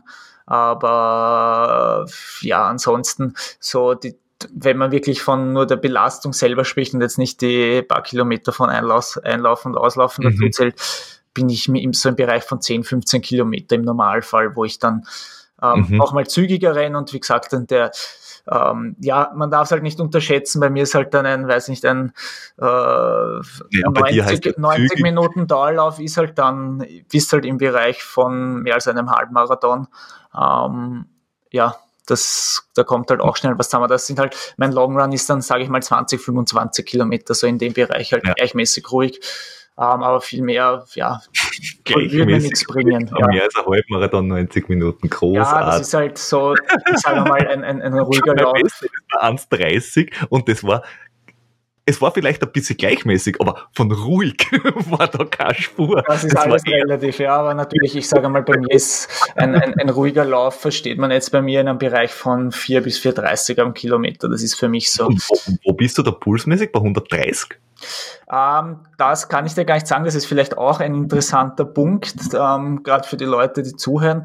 Ich habe, also ich besitze gar keinen Pulsgurt, weil der für mich komplett wurscht ist. Also das ist auch so eine Sache, einfach durch meine lange Zeit im Laufen. Ich habe ähm, das im Gefühl, wie ich laufen muss und ich lass, ich schaue da nicht auf Puls oder sonst oder auch auf, ich schaue auch nicht auf die Base oder so, was ich renne, wenn wir jetzt wirklich von einem Dauerlauf einfach sprechen, sondern ähm, es gibt halt diese Unterteilungen. Bei uns heißt es A0, A1, A2 und so weiter. manchmal heißt es mhm. GA1, GA2 GA oder, ja, oder, wie auch immer. Es ist im Endeffekt dasselbe, wenn ich entweder A1 oder A0, also diese ruhigen Sachen stehen habe, dann weiß ich vom Gefühl her, wie sich das anfühlen muss. Es kann ja auch tagesabhängig ein bisschen sein, je nachdem, wie, wie die Vorermüdung und so ist. Und dann laufe ich das runter und ich weiß, es passt für mich. Manchmal ist es ein bisschen schneller, manchmal ist es ein bisschen langsamer, so ist halt ähm, ja, mein Körper gerade zulässt, aber ich orientiere mich dann nicht am Puls oder GPS. Ähm, aber GPS zeichnest du mit auf? Also jetzt einfach nur für einen Trainer. Jetzt gar nicht, wenn du sagst, mir per Service ist wurscht, aber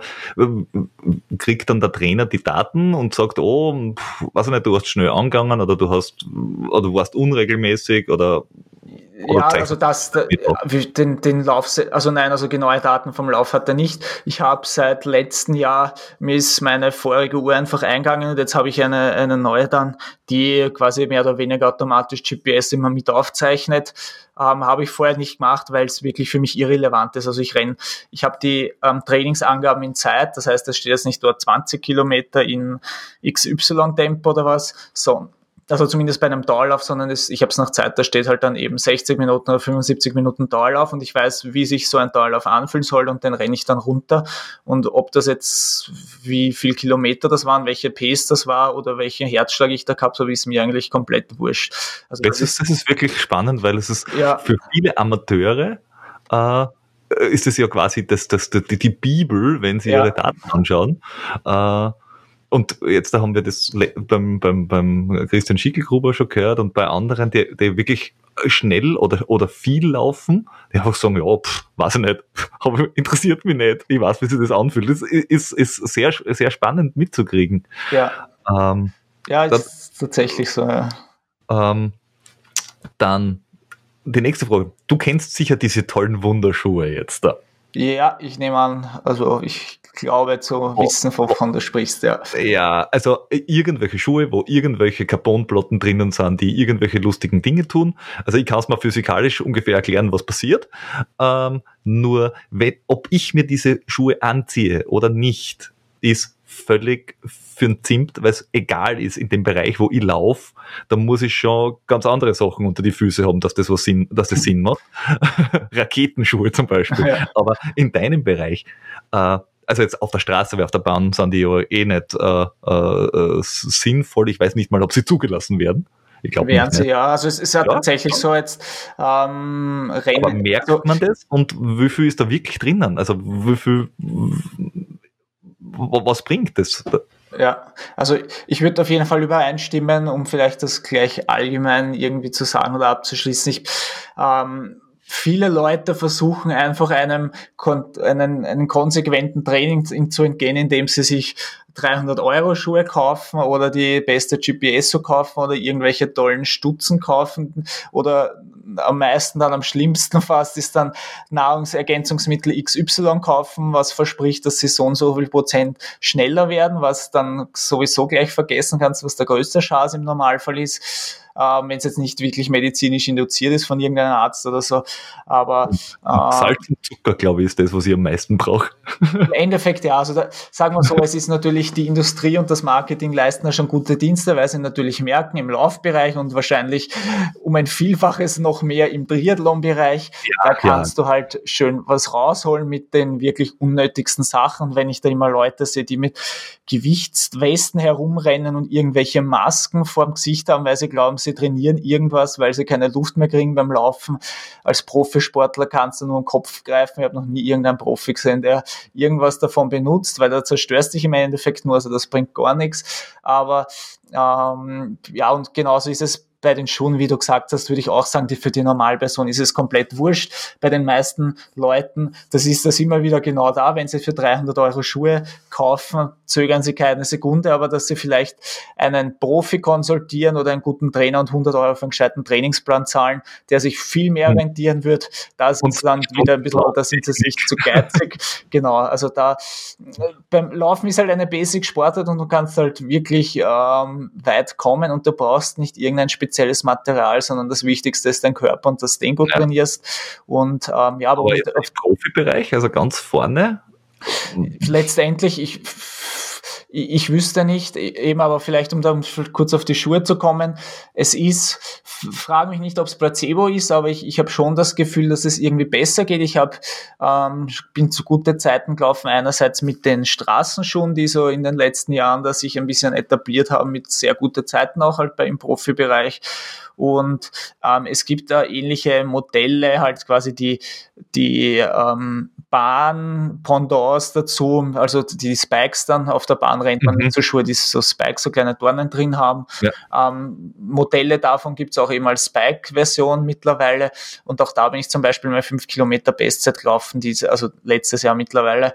Ähm, wie gesagt, vielleicht ist es nur Placebo, weil man sich einredet, es ist gut, aber ich habe schon das Gefühl, dass es ein anderes Laufgefühl ist und eben. Was merkst du dabei? Also wie, wie fühlt sich das anders das an? Das Komische also ist ja diese ganzen, äh, ich nehme mal an, jeder weiß, wovon wir unbedingt ungefähr sprechen, ohne da jetzt Marken zu nennen, aber die, die Schuhmodelle sind ja eigentlich schon massiv aus im ersten Moment, weil sie sehr viel Sohle und so haben und das ist ja auch das, was schon reguliert worden ist, dass diese, mhm. diese Sprengung oder einfach die Sohle nur eine gewisse Dicke haben darf, weil du sonst einfach nur mehr, weiß nicht, wie viel kaputt Carbonplatten und was weiß ich alles. Ja, also ich glaube, die Anzahl der Platten haben sie jetzt da reguliert. Man darf, glaube ich, nur eine durchgehende Platte haben, genau, weil wenn du mehrere genau. Platten, dann hast du zu viel, wurscht, irgendwie so. Also im ersten ja. Moment schaut es eigentlich komisch aus und auch wenn du läufst am Anfang, es ist sehr schwammig irgendwie, weil du halt so viel Material, so viel Dämpfung oder wie auch immer man das nennen will, dann hast. Aber es, es, führt irgendwie dazu, wenn du, du hast halt im Vergleich, wenn du im Extremfall barfuß laufst, wo halt wirklich die Beine auf den Boden klatschen bei jedem Schritt,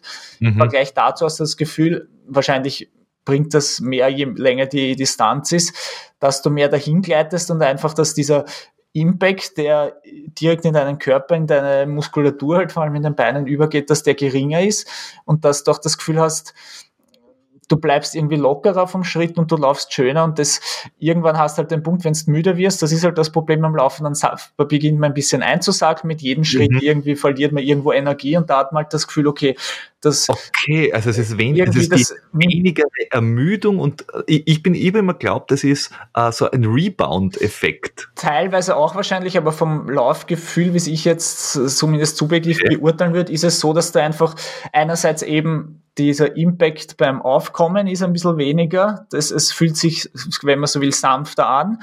Dadurch gibt der Schuh vielleicht ein bisschen mehr auch wieder her, äh, was dann quasi in den Vortrieb zurückgeht.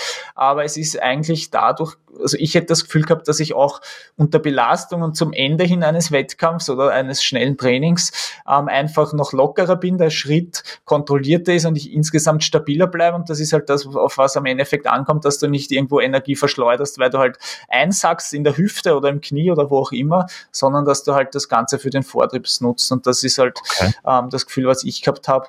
Ja, bei den Spikes war es auch eigentlich ähnlich. Im ersten Moment, Spikes sind ja normalerweise so viel, so wenig Gewicht, so wenig Dämpfung möglich, wie es geht. Also das sind ja eigentlich die Todesschuhe für die Waden und die Achillessehnen normalerweise. Das ist oft wirklich nur mehr eine, kann man sagen, eine Platte mit einer Socke drüber, dass halt irgendwie, dass sie die nicht wegfliegen beim Laufen. Das dran bleiben am Fuß. Okay. Aber die haben auch relativ viel und ja, das Laufgefühl ist gut. Wie gesagt, ich bin jetzt kein Technikspezialist oder kein, kein Physiker oder sonst was oder Biomechaniker, aber ähm, ja, es, es, es fühlt sich schon anders an, aber wie, ähm, ja, und das abzuschließen, was du am Anfang gesagt hast, eben die Normalperson, bevor, sich, bevor man sich irgendwelche teuren Schuhe oder sonstige äh, Spielereien kauft, sollte man mal schauen, dass die Basics stimmen. Das ist halt das einerseits Training, andererseits Regeneration und das dritte ist dann natürlich auch, auch Ernährung und einfach allgemeine, ähm, ja, was halt dann so dazu kommt, Rauchen, äh, Saufen und Co. Also das, ähm, ja. Was? Keine drei Crackpfeifen pro Woche? Buh. Ich weiß nicht, ob es Studien dazu gibt, aber ich, ich würde intuitiv davon abraten. Also, hat aber überhaupt nirgends Spaß mehr. Ja, als Läufer darf es keinen Spaß haben. apropos Läufer und Spaß haben, da habe ich auch noch eine Frage. Ähm, nämlich, also das ist eigentlich ist ein ganzer Fragenkomplex. Nämlich, war Olympia immer das Ziel? Hat es ergeben? Ist es noch realistisch und wenn ja, über welche Distanz? Und, und was passiert dann, wenn man bei Olympia war? Ist dann alles erreicht? Hat man dann so eine Lehre und sagt, wurscht? Ähm, es war sicher nicht, also wenn man jetzt allgemein von den Spielen spricht, jetzt nicht die, die dieses Jahr stattfinden, hoffentlich, sondern allgemein jetzt ähm, hat sich eher erst ergeben. Ich meine, ich war immer ehrgeizig und das muss doch sein, sonst, sonst wirst eben, sonst kommst du nie bis nach vorne. Aber es war schon irgendwie dann so halt, ja, 2008 waren halt eben damals Olympische Spiele in Peking. Das habe ich halt so schon ein bisschen aktiver mitverfolgt. Ähm, mit meiner, was war ich da, 19 Jahre ähm, und halt mir dachte, okay, eigentlich das ist schon geil, wenn man das, wenn ich das schaffen könnte, war komplett utopisch eigentlich damals und ich weiß, dass mein Trainer und ich mir das Ziel gesetzt haben, dass das sicher, wenn auch nicht offiziell, ein bisschen belächelt worden ist. Aber ja, letztendlich war es halt dann so, dass ich drei Jahre später tatsächlich eben das Limit dann in der Tasche gehabt habe für die Spiele 2012 und ähm, ja, es, wenn man dann dort ist, es ist ein unglaubliches Erlebnis einfach. Es ist ähm, insofern noch anders von einer Leichtathletik-EM oder WM zum Beispiel, wo zwar eigentlich, sagen wir, bei einer Leichtathletik-WM ist ja im Prinzip der Starterfeld das gleiche wie bei Olympischen Spielen, weil es ist einfach ein globales Event in der Leichtathletik.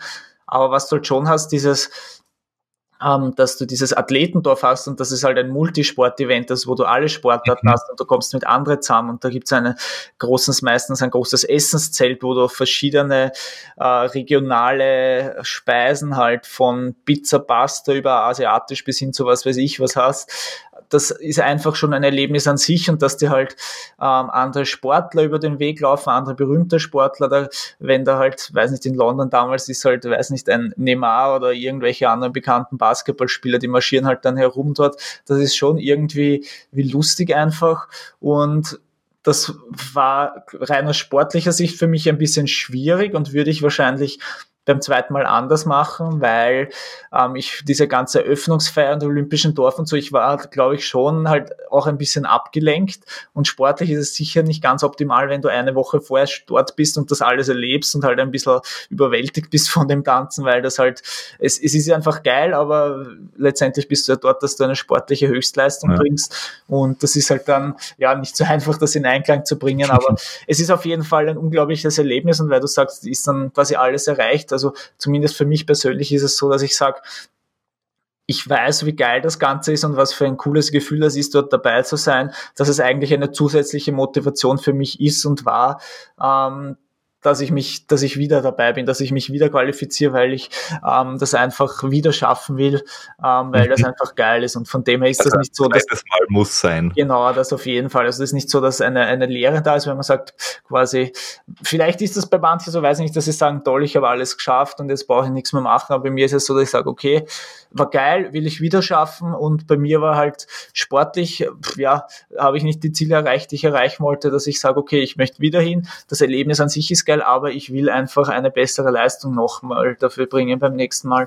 Und ähm, ja, so ist es dann halt und für mich eben ein zusätzlicher Ansporn, ähm, dass ich halt dieses Jahr nochmal Gas gebe und ähm, ja, hoffentlich die Qualifikation für die Olympischen Spiele dann schaffe, sofern sie ähm, stattfinden. Also, distanzmäßig, weil, äh, weil du bist jetzt halt auch älter und mhm. normalerweise ist es ja dann die 800 Meter eher nimmer so.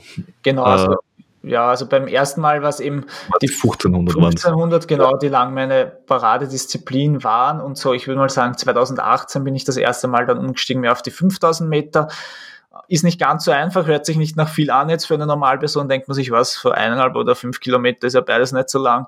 Aber hm. ähm, es ist halt, wenn du das auf, auf, auf Profi-Niveau rennst, ist es halt doch ist ganz was anderes, einfach auch vom, vom, vom Rennverlauf. Und ich habe schon ein bisschen braucht jetzt, ähm, wo ich sage, eigentlich dieses Jahr mit meiner 1324 über die fünf mhm. Kilometer bin, ist das erste Mal eine Zeit gewesen, wo ich gesagt habe, okay, das ist ungefähr in dem Bereich, wo ich mich sehen will. Ich, ich glaube, dass Potenzial noch genug da ist, aber, aber wo ich mal halbwegs zufrieden war mit dem Ganzen. Und genau das werde ich jetzt auch in Angriff nehmen, in die fünf Kilometer. Ähm, wäre mein Plan, dann da dabei zu sein. Dieses okay, also Jahr. Es, sollen, es sollen die fünf sein und nicht die zehn oder was auch immer. Okay. Genau, ja, also es, es wäre ah, der Plan. Ähm, ja, und das ist ja die, die Frage, wo geht die Reise hin? Also offenbar nochmal nach, Olympi na, nach Olympia, da sind wir äh, äh, schwer davon überzeugt, dass du das schaffen wirst. Aber wo ist, wo ist der Andi mit 40? Bist du dann am Halbmarathon? Bist du, bist du umgestiegen zum Traillaufen? Oder bist du dann, ähm, sehen wir dich dann gemeinsam mit uns beim, beim 100 Kilometer Ultra? Das traue ich mich natürlich schwer sagen mit 40 selber. Mit 40 wird es eher so sein, dass ich genau das mache. Also ich, ich werde immer beim Laufen selber bleiben, weil es mir einfach Spaß macht und eben es ist, es ist körperlich einfach super, es ist geistig einfach super und, und eben wenn dir das Ganze Spaß macht, ähm, es ist auch die beste Art und Weise. Also es ist auch, natürlich als Profisportler geht das leider oft unter, aber wenn du, wenn du auf Reisen bist, wenn du unterwegs bist, laufen ist eigentlich, finde ich, das Geilste, um, um irgendwie eine neue Stadt oder Ort oder wo auch immer du bist zu erkunden. Ja, ähm, definitiv. Und ja, da wäre ich eher so der Typ sein, der halt dann irgendwo ist und genauso wie du vorher gesagt hast, dann seine, je nach Lust und Laune halt dann mal am Sonntag seine ein, zwei, drei Stunden, wie sich halt ergibt, dann gerade läuft. Aber da, sage ich mal, kurz- und mittelfristig wird es halt eben so sein, ich habe eingeplant gehabt, noch auf der Bahn meine zweiten Olympischen Spiele zu erleben. Wäre halt letztes Jahr gewesen. Jetzt wird es für das Jahr eben angestrebt von mir. Und mit meinen letztjährigen Leistungen bin ich sehr optimistisch, dass das auch machbar ist. Ähm, und danach, ja, wird mir der Weg nicht erspart bleiben sozusagen und interessiert mich auch, der halt der übliche Weg ist, nämlich dass ich dann noch auf die Straße gehe und ähm, ja, von 10 Kilometer aufwärts halt dort auch schaue, was möglich ist, weil ähm, man kann zwar gerade, wenn es dann am Marathon noch geht, glaube ich, nie vorhersagen, was passiert, weil der Marathon ist einfach eine ganz eigene, ja, eigene Sache noch einmal. Aber wenn man jetzt rein ja, objektiv betrachtet, was ich für, für ähm, Zeiten mitbringe, eben von der Bahn über fünf Kilometer, über zehn Kilometer und auch eine gewisse Schnelligkeit, auch über, ich habe zum Beispiel den österreichischen 1000 Meter Rekord, also ich bin jetzt auch rein von der Schnelligkeit nicht ganz langsam zumindest. Ähm, dann ja, kann man da schon, glaube ich, optimistisch hinblicken. Und ähm, ist doch auf lange, auf lange Strecken ja nicht so wahnsinnig langsam. Also du hast ja jetzt als Pacer gearbeitet. Äh, für, für, äh, für die beiden, die es jetzt da schaffen wollten, die Marathon-Qualifikation. Mhm. Und die, die 28 Kilometer warst jetzt auch, waren jetzt auch nicht zwei Stunden unterwegs. Also so gesehen, ja, da hättest du mal nicht laufen können. Das, ja, das war so, äh, es war, ja, hat sich recht kurzfristig ergeben, weil ähm, ja, da ein, die Marathon-Staatsmeisterschaften in Wien stattgefunden haben mit einem sehr eingeschränkten Elite-Teilnehmerfeld oder Profi-Teilnehmerfeld und ähm, ja, ich mich da zur Verfügung gestellt habe eben für zwei Freunde, die aus Österreich eben, die das äh, Limit schaffen wollten. Das ist bei zwei Minuten 11,30, also zwei Stunden, 11 Minuten 30 Sekunden für die Olympischen Spiele. Das ist ähm, so brutal. Ja, da, so brutal schnell ich halt, ähm, ja, habe ich da Tempo gemacht. Ursprünglich war geplant so äh, Halbmarathon halt, dass ich mit dem Mitlauf, da war ich schon skeptisch, also muss ich vorstellen, das ist so drei, äh, drei Minuten sechs, drei Minuten sieben am Kilometer, die Durchschnittspace für das Tempo äh, oder für die Endzeit. Und ähm, ja, es hat sich dann irgendwie gut angefühlt, es war ziemlich locker und ich habe halt dann gesagt, okay, wenn ich schon da jetzt bin, dann helfe ich dem Burschen ein bisschen mehr, bin quasi, es waren sechs Runden, a sieben Kilometer, habe ich halt dann eine vierte mhm. Runde angehängt, habe dann die 28 Kilometer gemacht und es war vielleicht so ein bisschen ein, ein Vorgeschmack für die Jahre, die mir noch bevorstehen. Ähm, aber ich denke schon, ich meine, man muss sehr vorsichtig sein. Ich weiß, dass bei Marathon so bei 30, 35 wird's, geht, geht das Rennen eigentlich erst los. Bis dahin muss, also wenn es bei der Hälfte wehtut, dann äh, hast du eh Probleme, glaube ich, beim Marathon.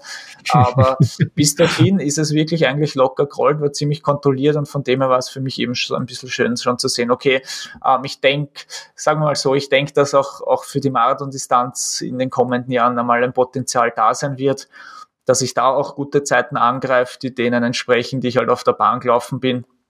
Und ähm, ja, da bin ich auf jeden Fall schon sehr gespannt. Aber wie gesagt, der Fokus ist jetzt kurzfristig einfach auf den Olympischen Spielen, noch auf der Bahn Leichtathletik, in dem Fall halt mit den fünf Kilometern. Und ähm, ja, was dann passiert, das werde ich mir eh in Ruhe überlegen. Offroad ist auch ein Thema, äh, weil Cross bist du ja auch gut, oder? Weil, weil, weil gerade äh, beim Trail sieht man ja oft auch Leute, die älter sind schon, die wirklich in der Weltspitze fahren, auch mit herum fuhrwerken. Oder ist, oder ist das was, wo du sagst, eigentlich habe ich keinen Bock auf 18 Berg rauf zu dümpeln? Schwer zu sagen, also Bergläufer bin ich sicher keiner, das reizt mich nicht so. Ähm, es ist, was ich mir schon vorstellen könnte, dass einfach aus Interesse, vielleicht taugt es mir dann eh gar nicht, aber so im Traillauf und ein bisschen mehr, so wirklich länger Distanz, halt 50 Kilometer und darüber hinaus, also dass man sagt, man läuft einmal da um Wien rundherum oder andere Sachen, die auch, wo es einfach auch eine landschaftlich interessante Komponente gibt, was ja auch beim Traillaufen sicher oft der Fall, Fall ist. Kann ich empfehlen. Genau, Sehr schön. Also das, das könnte ich mir schon vorstellen, ob ich das dann ich, einen gewissen Ehrgeiz werde ich wahrscheinlich nie ablehnen können, gar nicht in Bezug auf das Laufen, aber ähm, ob ich dann sage, ich mache halt dann später mal bei Trailläufe mit einfach quasi als Urlaub und als Erlebnis für mich. Mhm. Ähm, ich es nur jogge, ganz ehrlich, das, dazu bin ich zu ehrgeizig und wahrscheinlich ein gewisses Grundniveau werde ich auch später mal haben.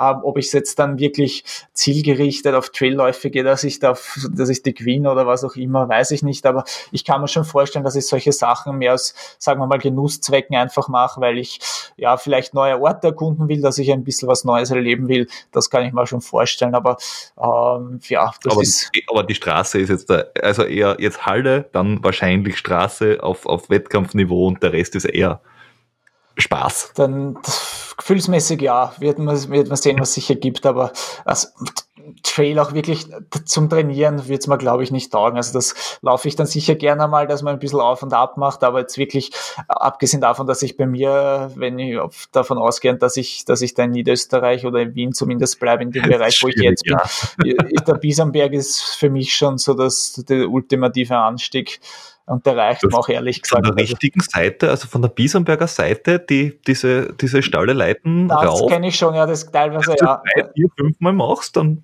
hast du aber auch viel Spaß. Ja, hab ich, da habe ich halt dann gleich keinen Spaß mehr. Darum werde ich es, glaube ich, ja, aus Trainingszwecken nicht mehr machen, aber ebenso, genauso wie ich die 28 Kilometer nicht im Training in dem Tempo rennen würde, aber jetzt, wenn ich das mache im Rahmen von einem Marathon-Tempo machen, das war schon ein cooles Erlebnis für mich und genauso könnte ich mir vorstellen, dass ich halt einmal irgendwann was was weiß ich, was ein 100 Kilometer Lauf, weil er mich reizt oder irgendein Traillauf, weil es halt in einer schönen Umgebung ist, mache. Äh, mhm. Ja, im, im Detail wird sie sich dann, wird sie sich dann zeigen, aber eben die nächsten Jahre wird auf jeden Fall noch das Ziel sein, dass ich da, ähm, ja, zielgerichtet einfach professionell unterwegs bin und da halt gute Leistungen bringe. Ja. Drei Fragen habe ich noch am mhm. Zettel stehen. Drei Fragen habe ich noch. Ähm, auch für die Zuhörer, also wenn ihr uns zuhört während eurem Long Jog, durchhalten. Ja. hilft nichts. ähm, ich habe nämlich äh, eine, äh, ein bisschen herumgefragt, deswegen sind so auch so viele Fragen zusammengekommen, äh, was noch interessant wäre. Und eine Frage war, äh, warum schafft man es im Laufsport nicht, ein spannendes Format für Zuseher zu finden? Weil, äh, ja, 100 Meter, eh klar, ist vielleicht spannend, aber ja, die 10.000 Meter zum Zuschauen, schwierig vor allem mit Vorläufe und Hauptläufe. Also ist, ist, das, ist das überhaupt der Zweck vom Laufen oder würdest du sagen, ah, da gäbe es schon die Idee, aber keiner macht?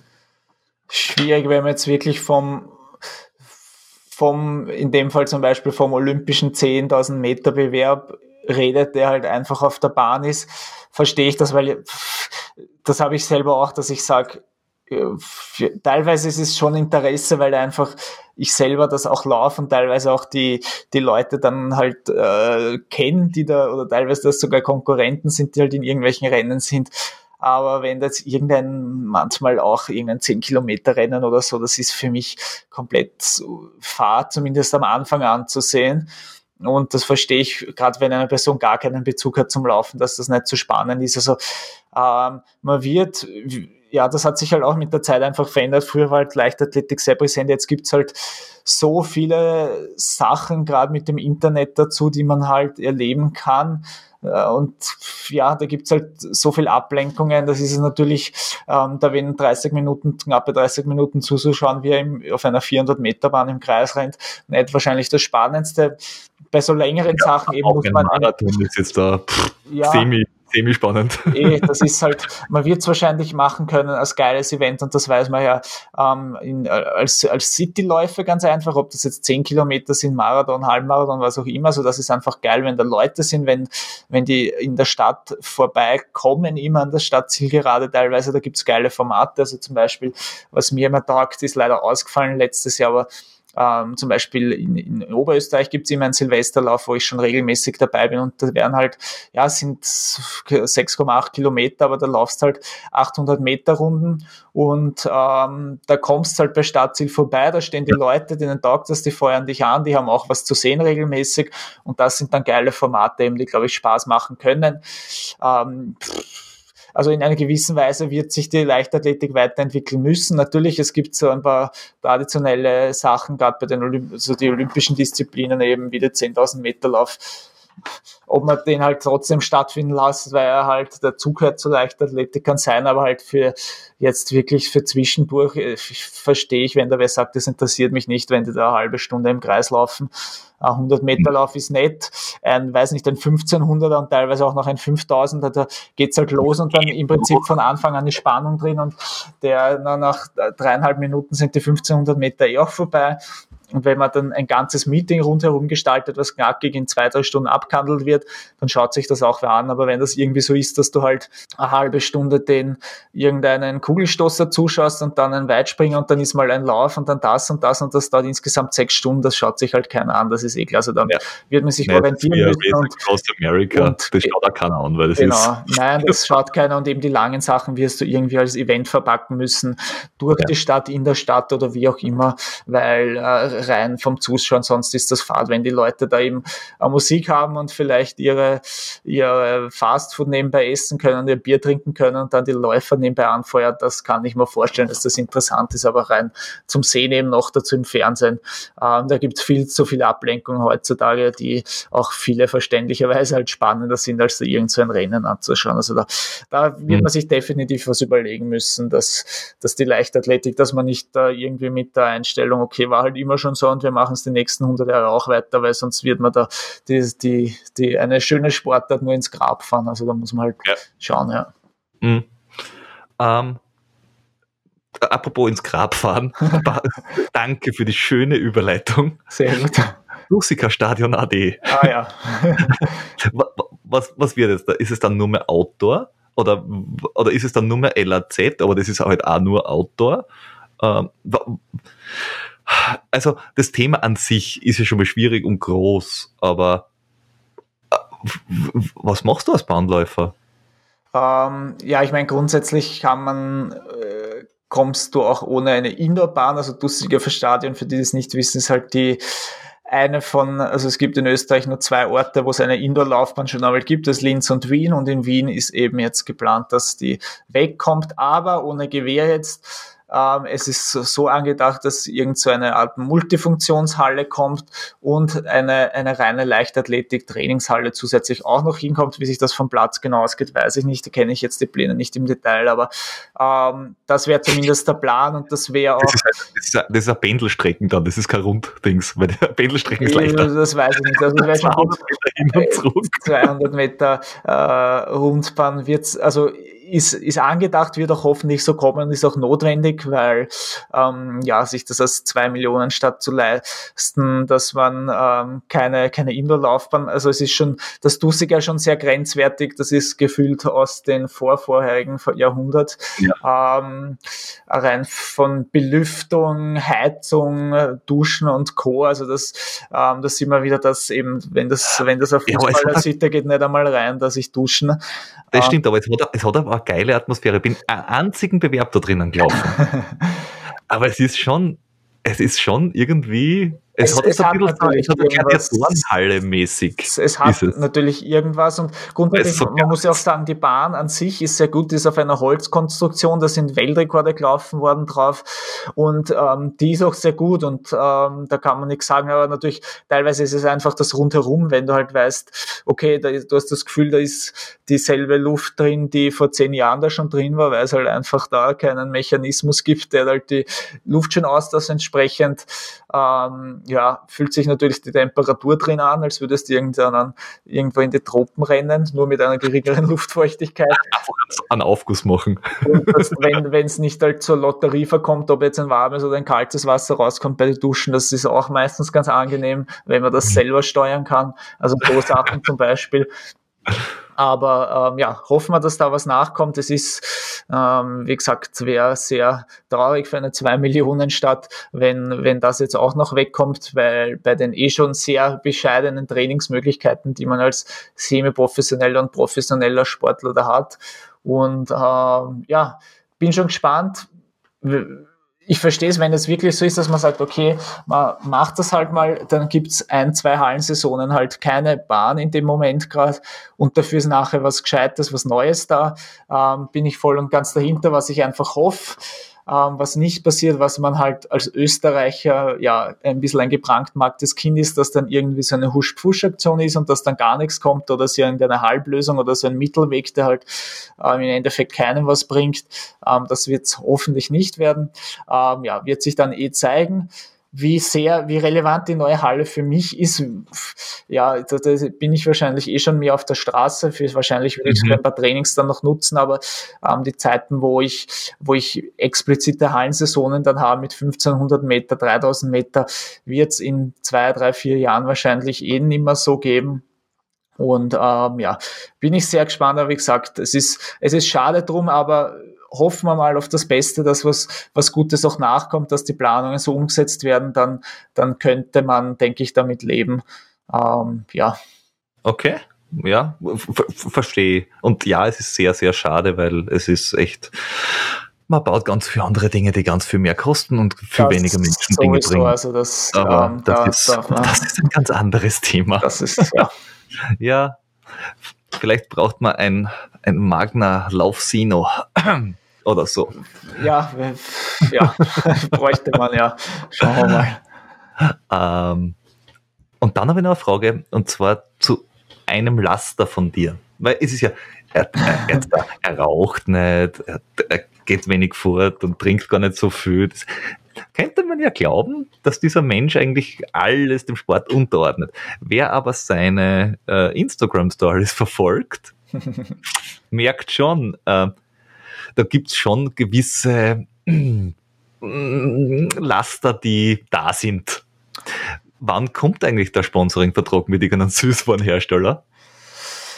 Weiß man noch nicht, kann ich jetzt nicht offiziell verkünden, aber ja, weiß ich, das hat sich einfach so ergeben. Also wenn man so will, natürlich, das ist äh, oder mit mehreren, weil mit mehreren wäre noch besser. Nein, aber äh, wenn man so will, das ist natürlich ein gewisses Laster, was auch reinspielen kann in eine sportliche Leistung. Also das, ich war immer schon ein bisschen eine eher die Naschkatze, gerade jetzt im, im süßen Bereich. Das diese ganzen Chips und Co. reizt mich jetzt nicht so ehrlich gesagt, aber ja, alles was Schokolade, Eiscreme und Co. ist, bin ich sehr gerne dabei und keine Ahnung, ich habe es irgendwie, war inspiriert von einem amerikanischen Kanal, den ich kannte der einfach jede, ähm, ja, alle paar Tage halt äh, irgendwas Neues präsentiert und, und testet, habe ich mir gedacht, okay, irgendwie wäre es lustig.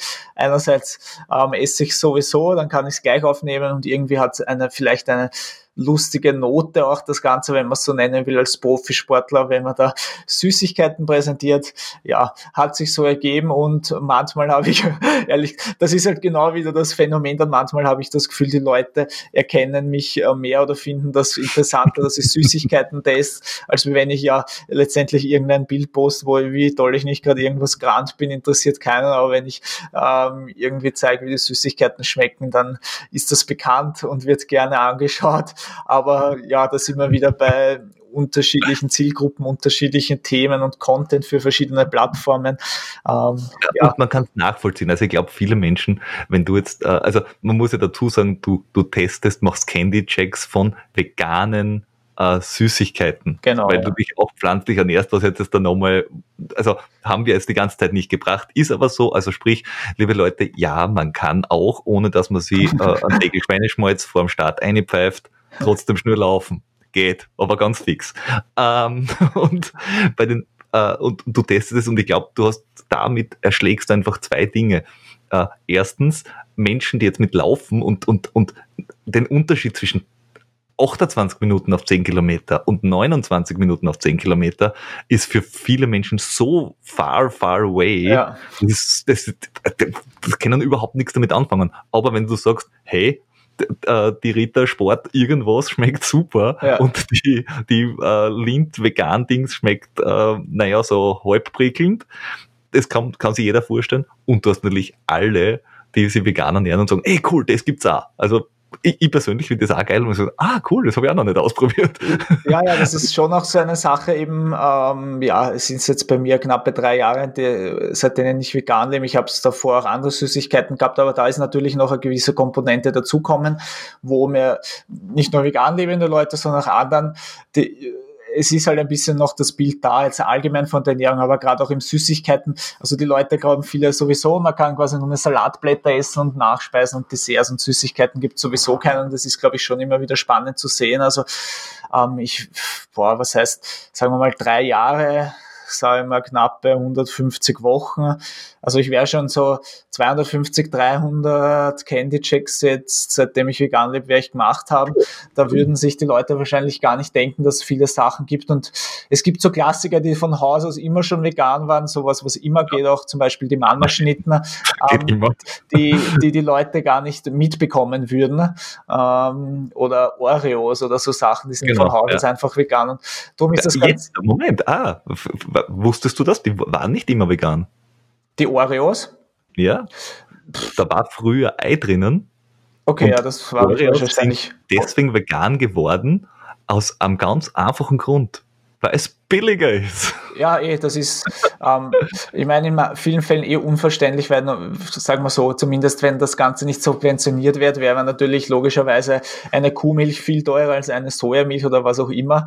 Ähm, ja, das wäre jetzt auch zu weit, um da das alles ja. durchzugehen, aber es ist einfach, glaube ich, ganz interessant und zusätzlich dazu einfach dieser Kontrast, weil man immer Profisport mit As äh, irgendwie Asketen oder was auch sonst in Verbindung bringt und da ein bisschen den Kontrast hat, dass der Sportler sich da die Süßigkeiten reinpfeift, ist wahrscheinlich auch ganz interessant.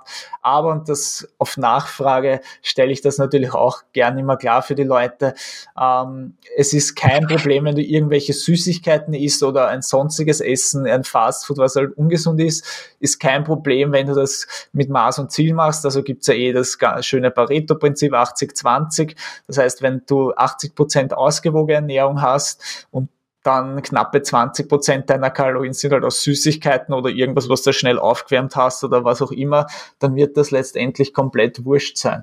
Die Leute dürfen sollten weder glauben, dass man durch eine Schokoladentafel, weiß ich nicht, dick wird oder langsam wird oder sonst irgendwas. Aber genauso wäre es falsch zu glauben, wenn man mal einen Tag dann Salat isst, dass man auf einmal super gesund und fit ist. Also das ist genau wie beim Laufen, das funktioniert alles nicht über Nacht, sondern das ist ein zumindest monatelange und letztendlich über jedem gesehen Jahre und Jahrzehnte lange Prozess, wo sich das etabliert.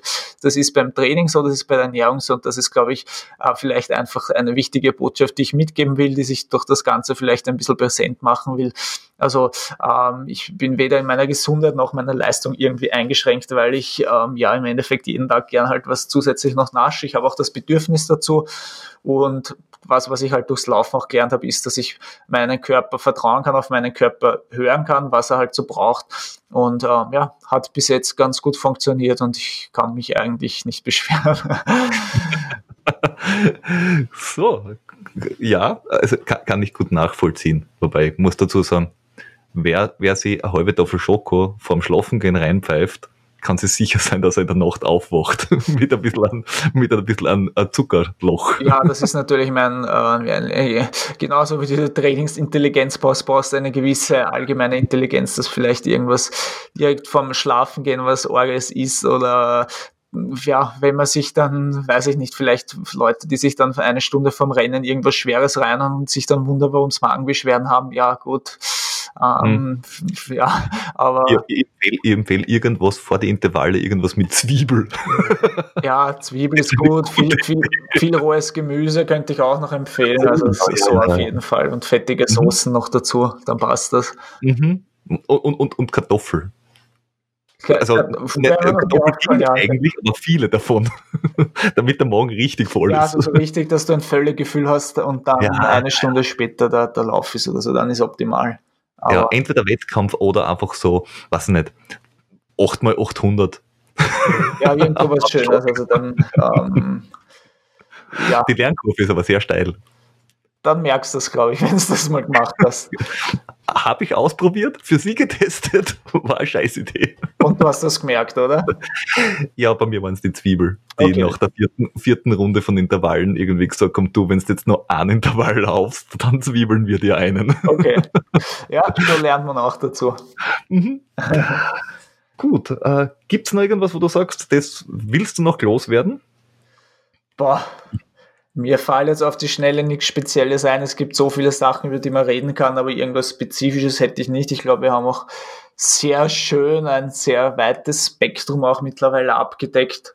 Und ähm, ja, ich meine, wenn es wirklich spezifische Fragen irgendwie gibt, eben können die Leute, sind sie jederzeit gern eingeladen, dass sie Instagram, YouTube und Co. einfach bei mir vorbeischauen und mir gerne schreiben können. Also ich schaue da wirklich, dass ich alles jeden irgendwie vielleicht nicht innerhalb von ein paar Minuten gleich schreiben kann, aber irgendwie das beantworte sehr gerne wenn eben zum Beispiel da eben, wenn da Sachen, wenn ich höre von vielen Leuten, dass sie irgendwas speziell wissen wollen, mache ich dann meistens gleich überhaupt ein YouTube-Video draus, weil ich dann sehe, okay, das interessiert mehrere, dann machen wir es gleich für alle Leute, das macht dann am meisten Sinn.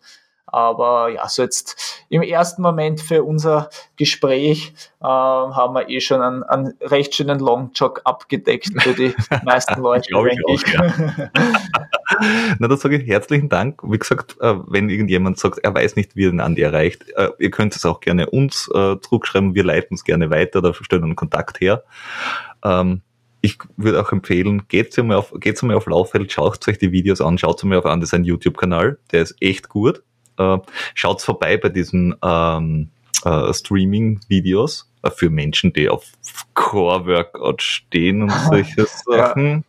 Man, man, kann aber auch, während man sich das Workout anschaut, was essen. Also man muss nicht mitmachen. Man kann ich weiß nicht, wenn ihr nicht mitmacht. Also ich freue mich gern, wenn ihr dann ein Like und einen Kommentar mitmacht, aber wenn ihr nebenbei dann einen Schokoriegel esst, ja. und ja, ja, kann ich also, nicht kontrollieren. Also.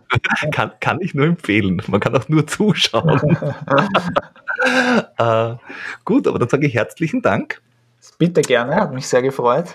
Es war sehr schön und im Gegensatz zu deinen normalen äh, Laufzeiten und Trainingszeiten haben wir jetzt da richtig lang äh, gemacht. Ja, also das wäre ähm, ja das wäre schon mein längster Dauerlauf, glaube ich, jetzt in meinem Leben gewesen. Also das von dem her war mir das sehr tüchtig. Super, na dann, danke dir vielmals und Gerne. bis denn dann. Ja, alles klar, danke euch, ciao. Ciao.